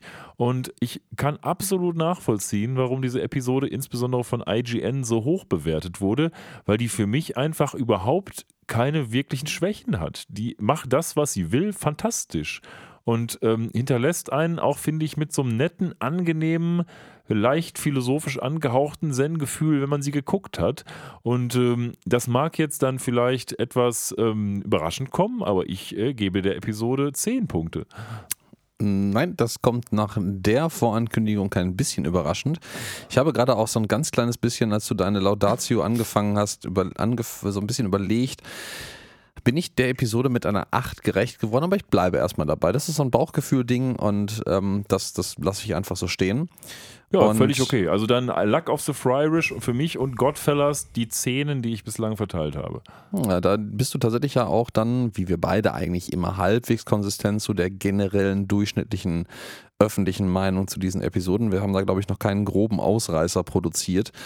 Und äh, ja, ich hoffe, die Episode heute hat euch gefallen. Wir sind nämlich jetzt schon am Ende angekommen. Das ist äh, mit Blick auf die Uhr sind wir diesmal tatsächlich schneller durchgegangen als ähm, bei allen zehn Episoden vorneweg und War zwar mit einem großen, großen Abstand. Ja, natürlich, die alten Episoden sind wegen der Werbeeinblendungen, die da eigentlich einkalkuliert sind, auch ein gutes Stück kürzer. Ich glaube fünf Minuten, ne? Ja, Knapp sechs zweieinhalb, Minuten. fünf Minuten, ich weiß nicht. Ja, genau. irgendwie sowas um den Dreh herum.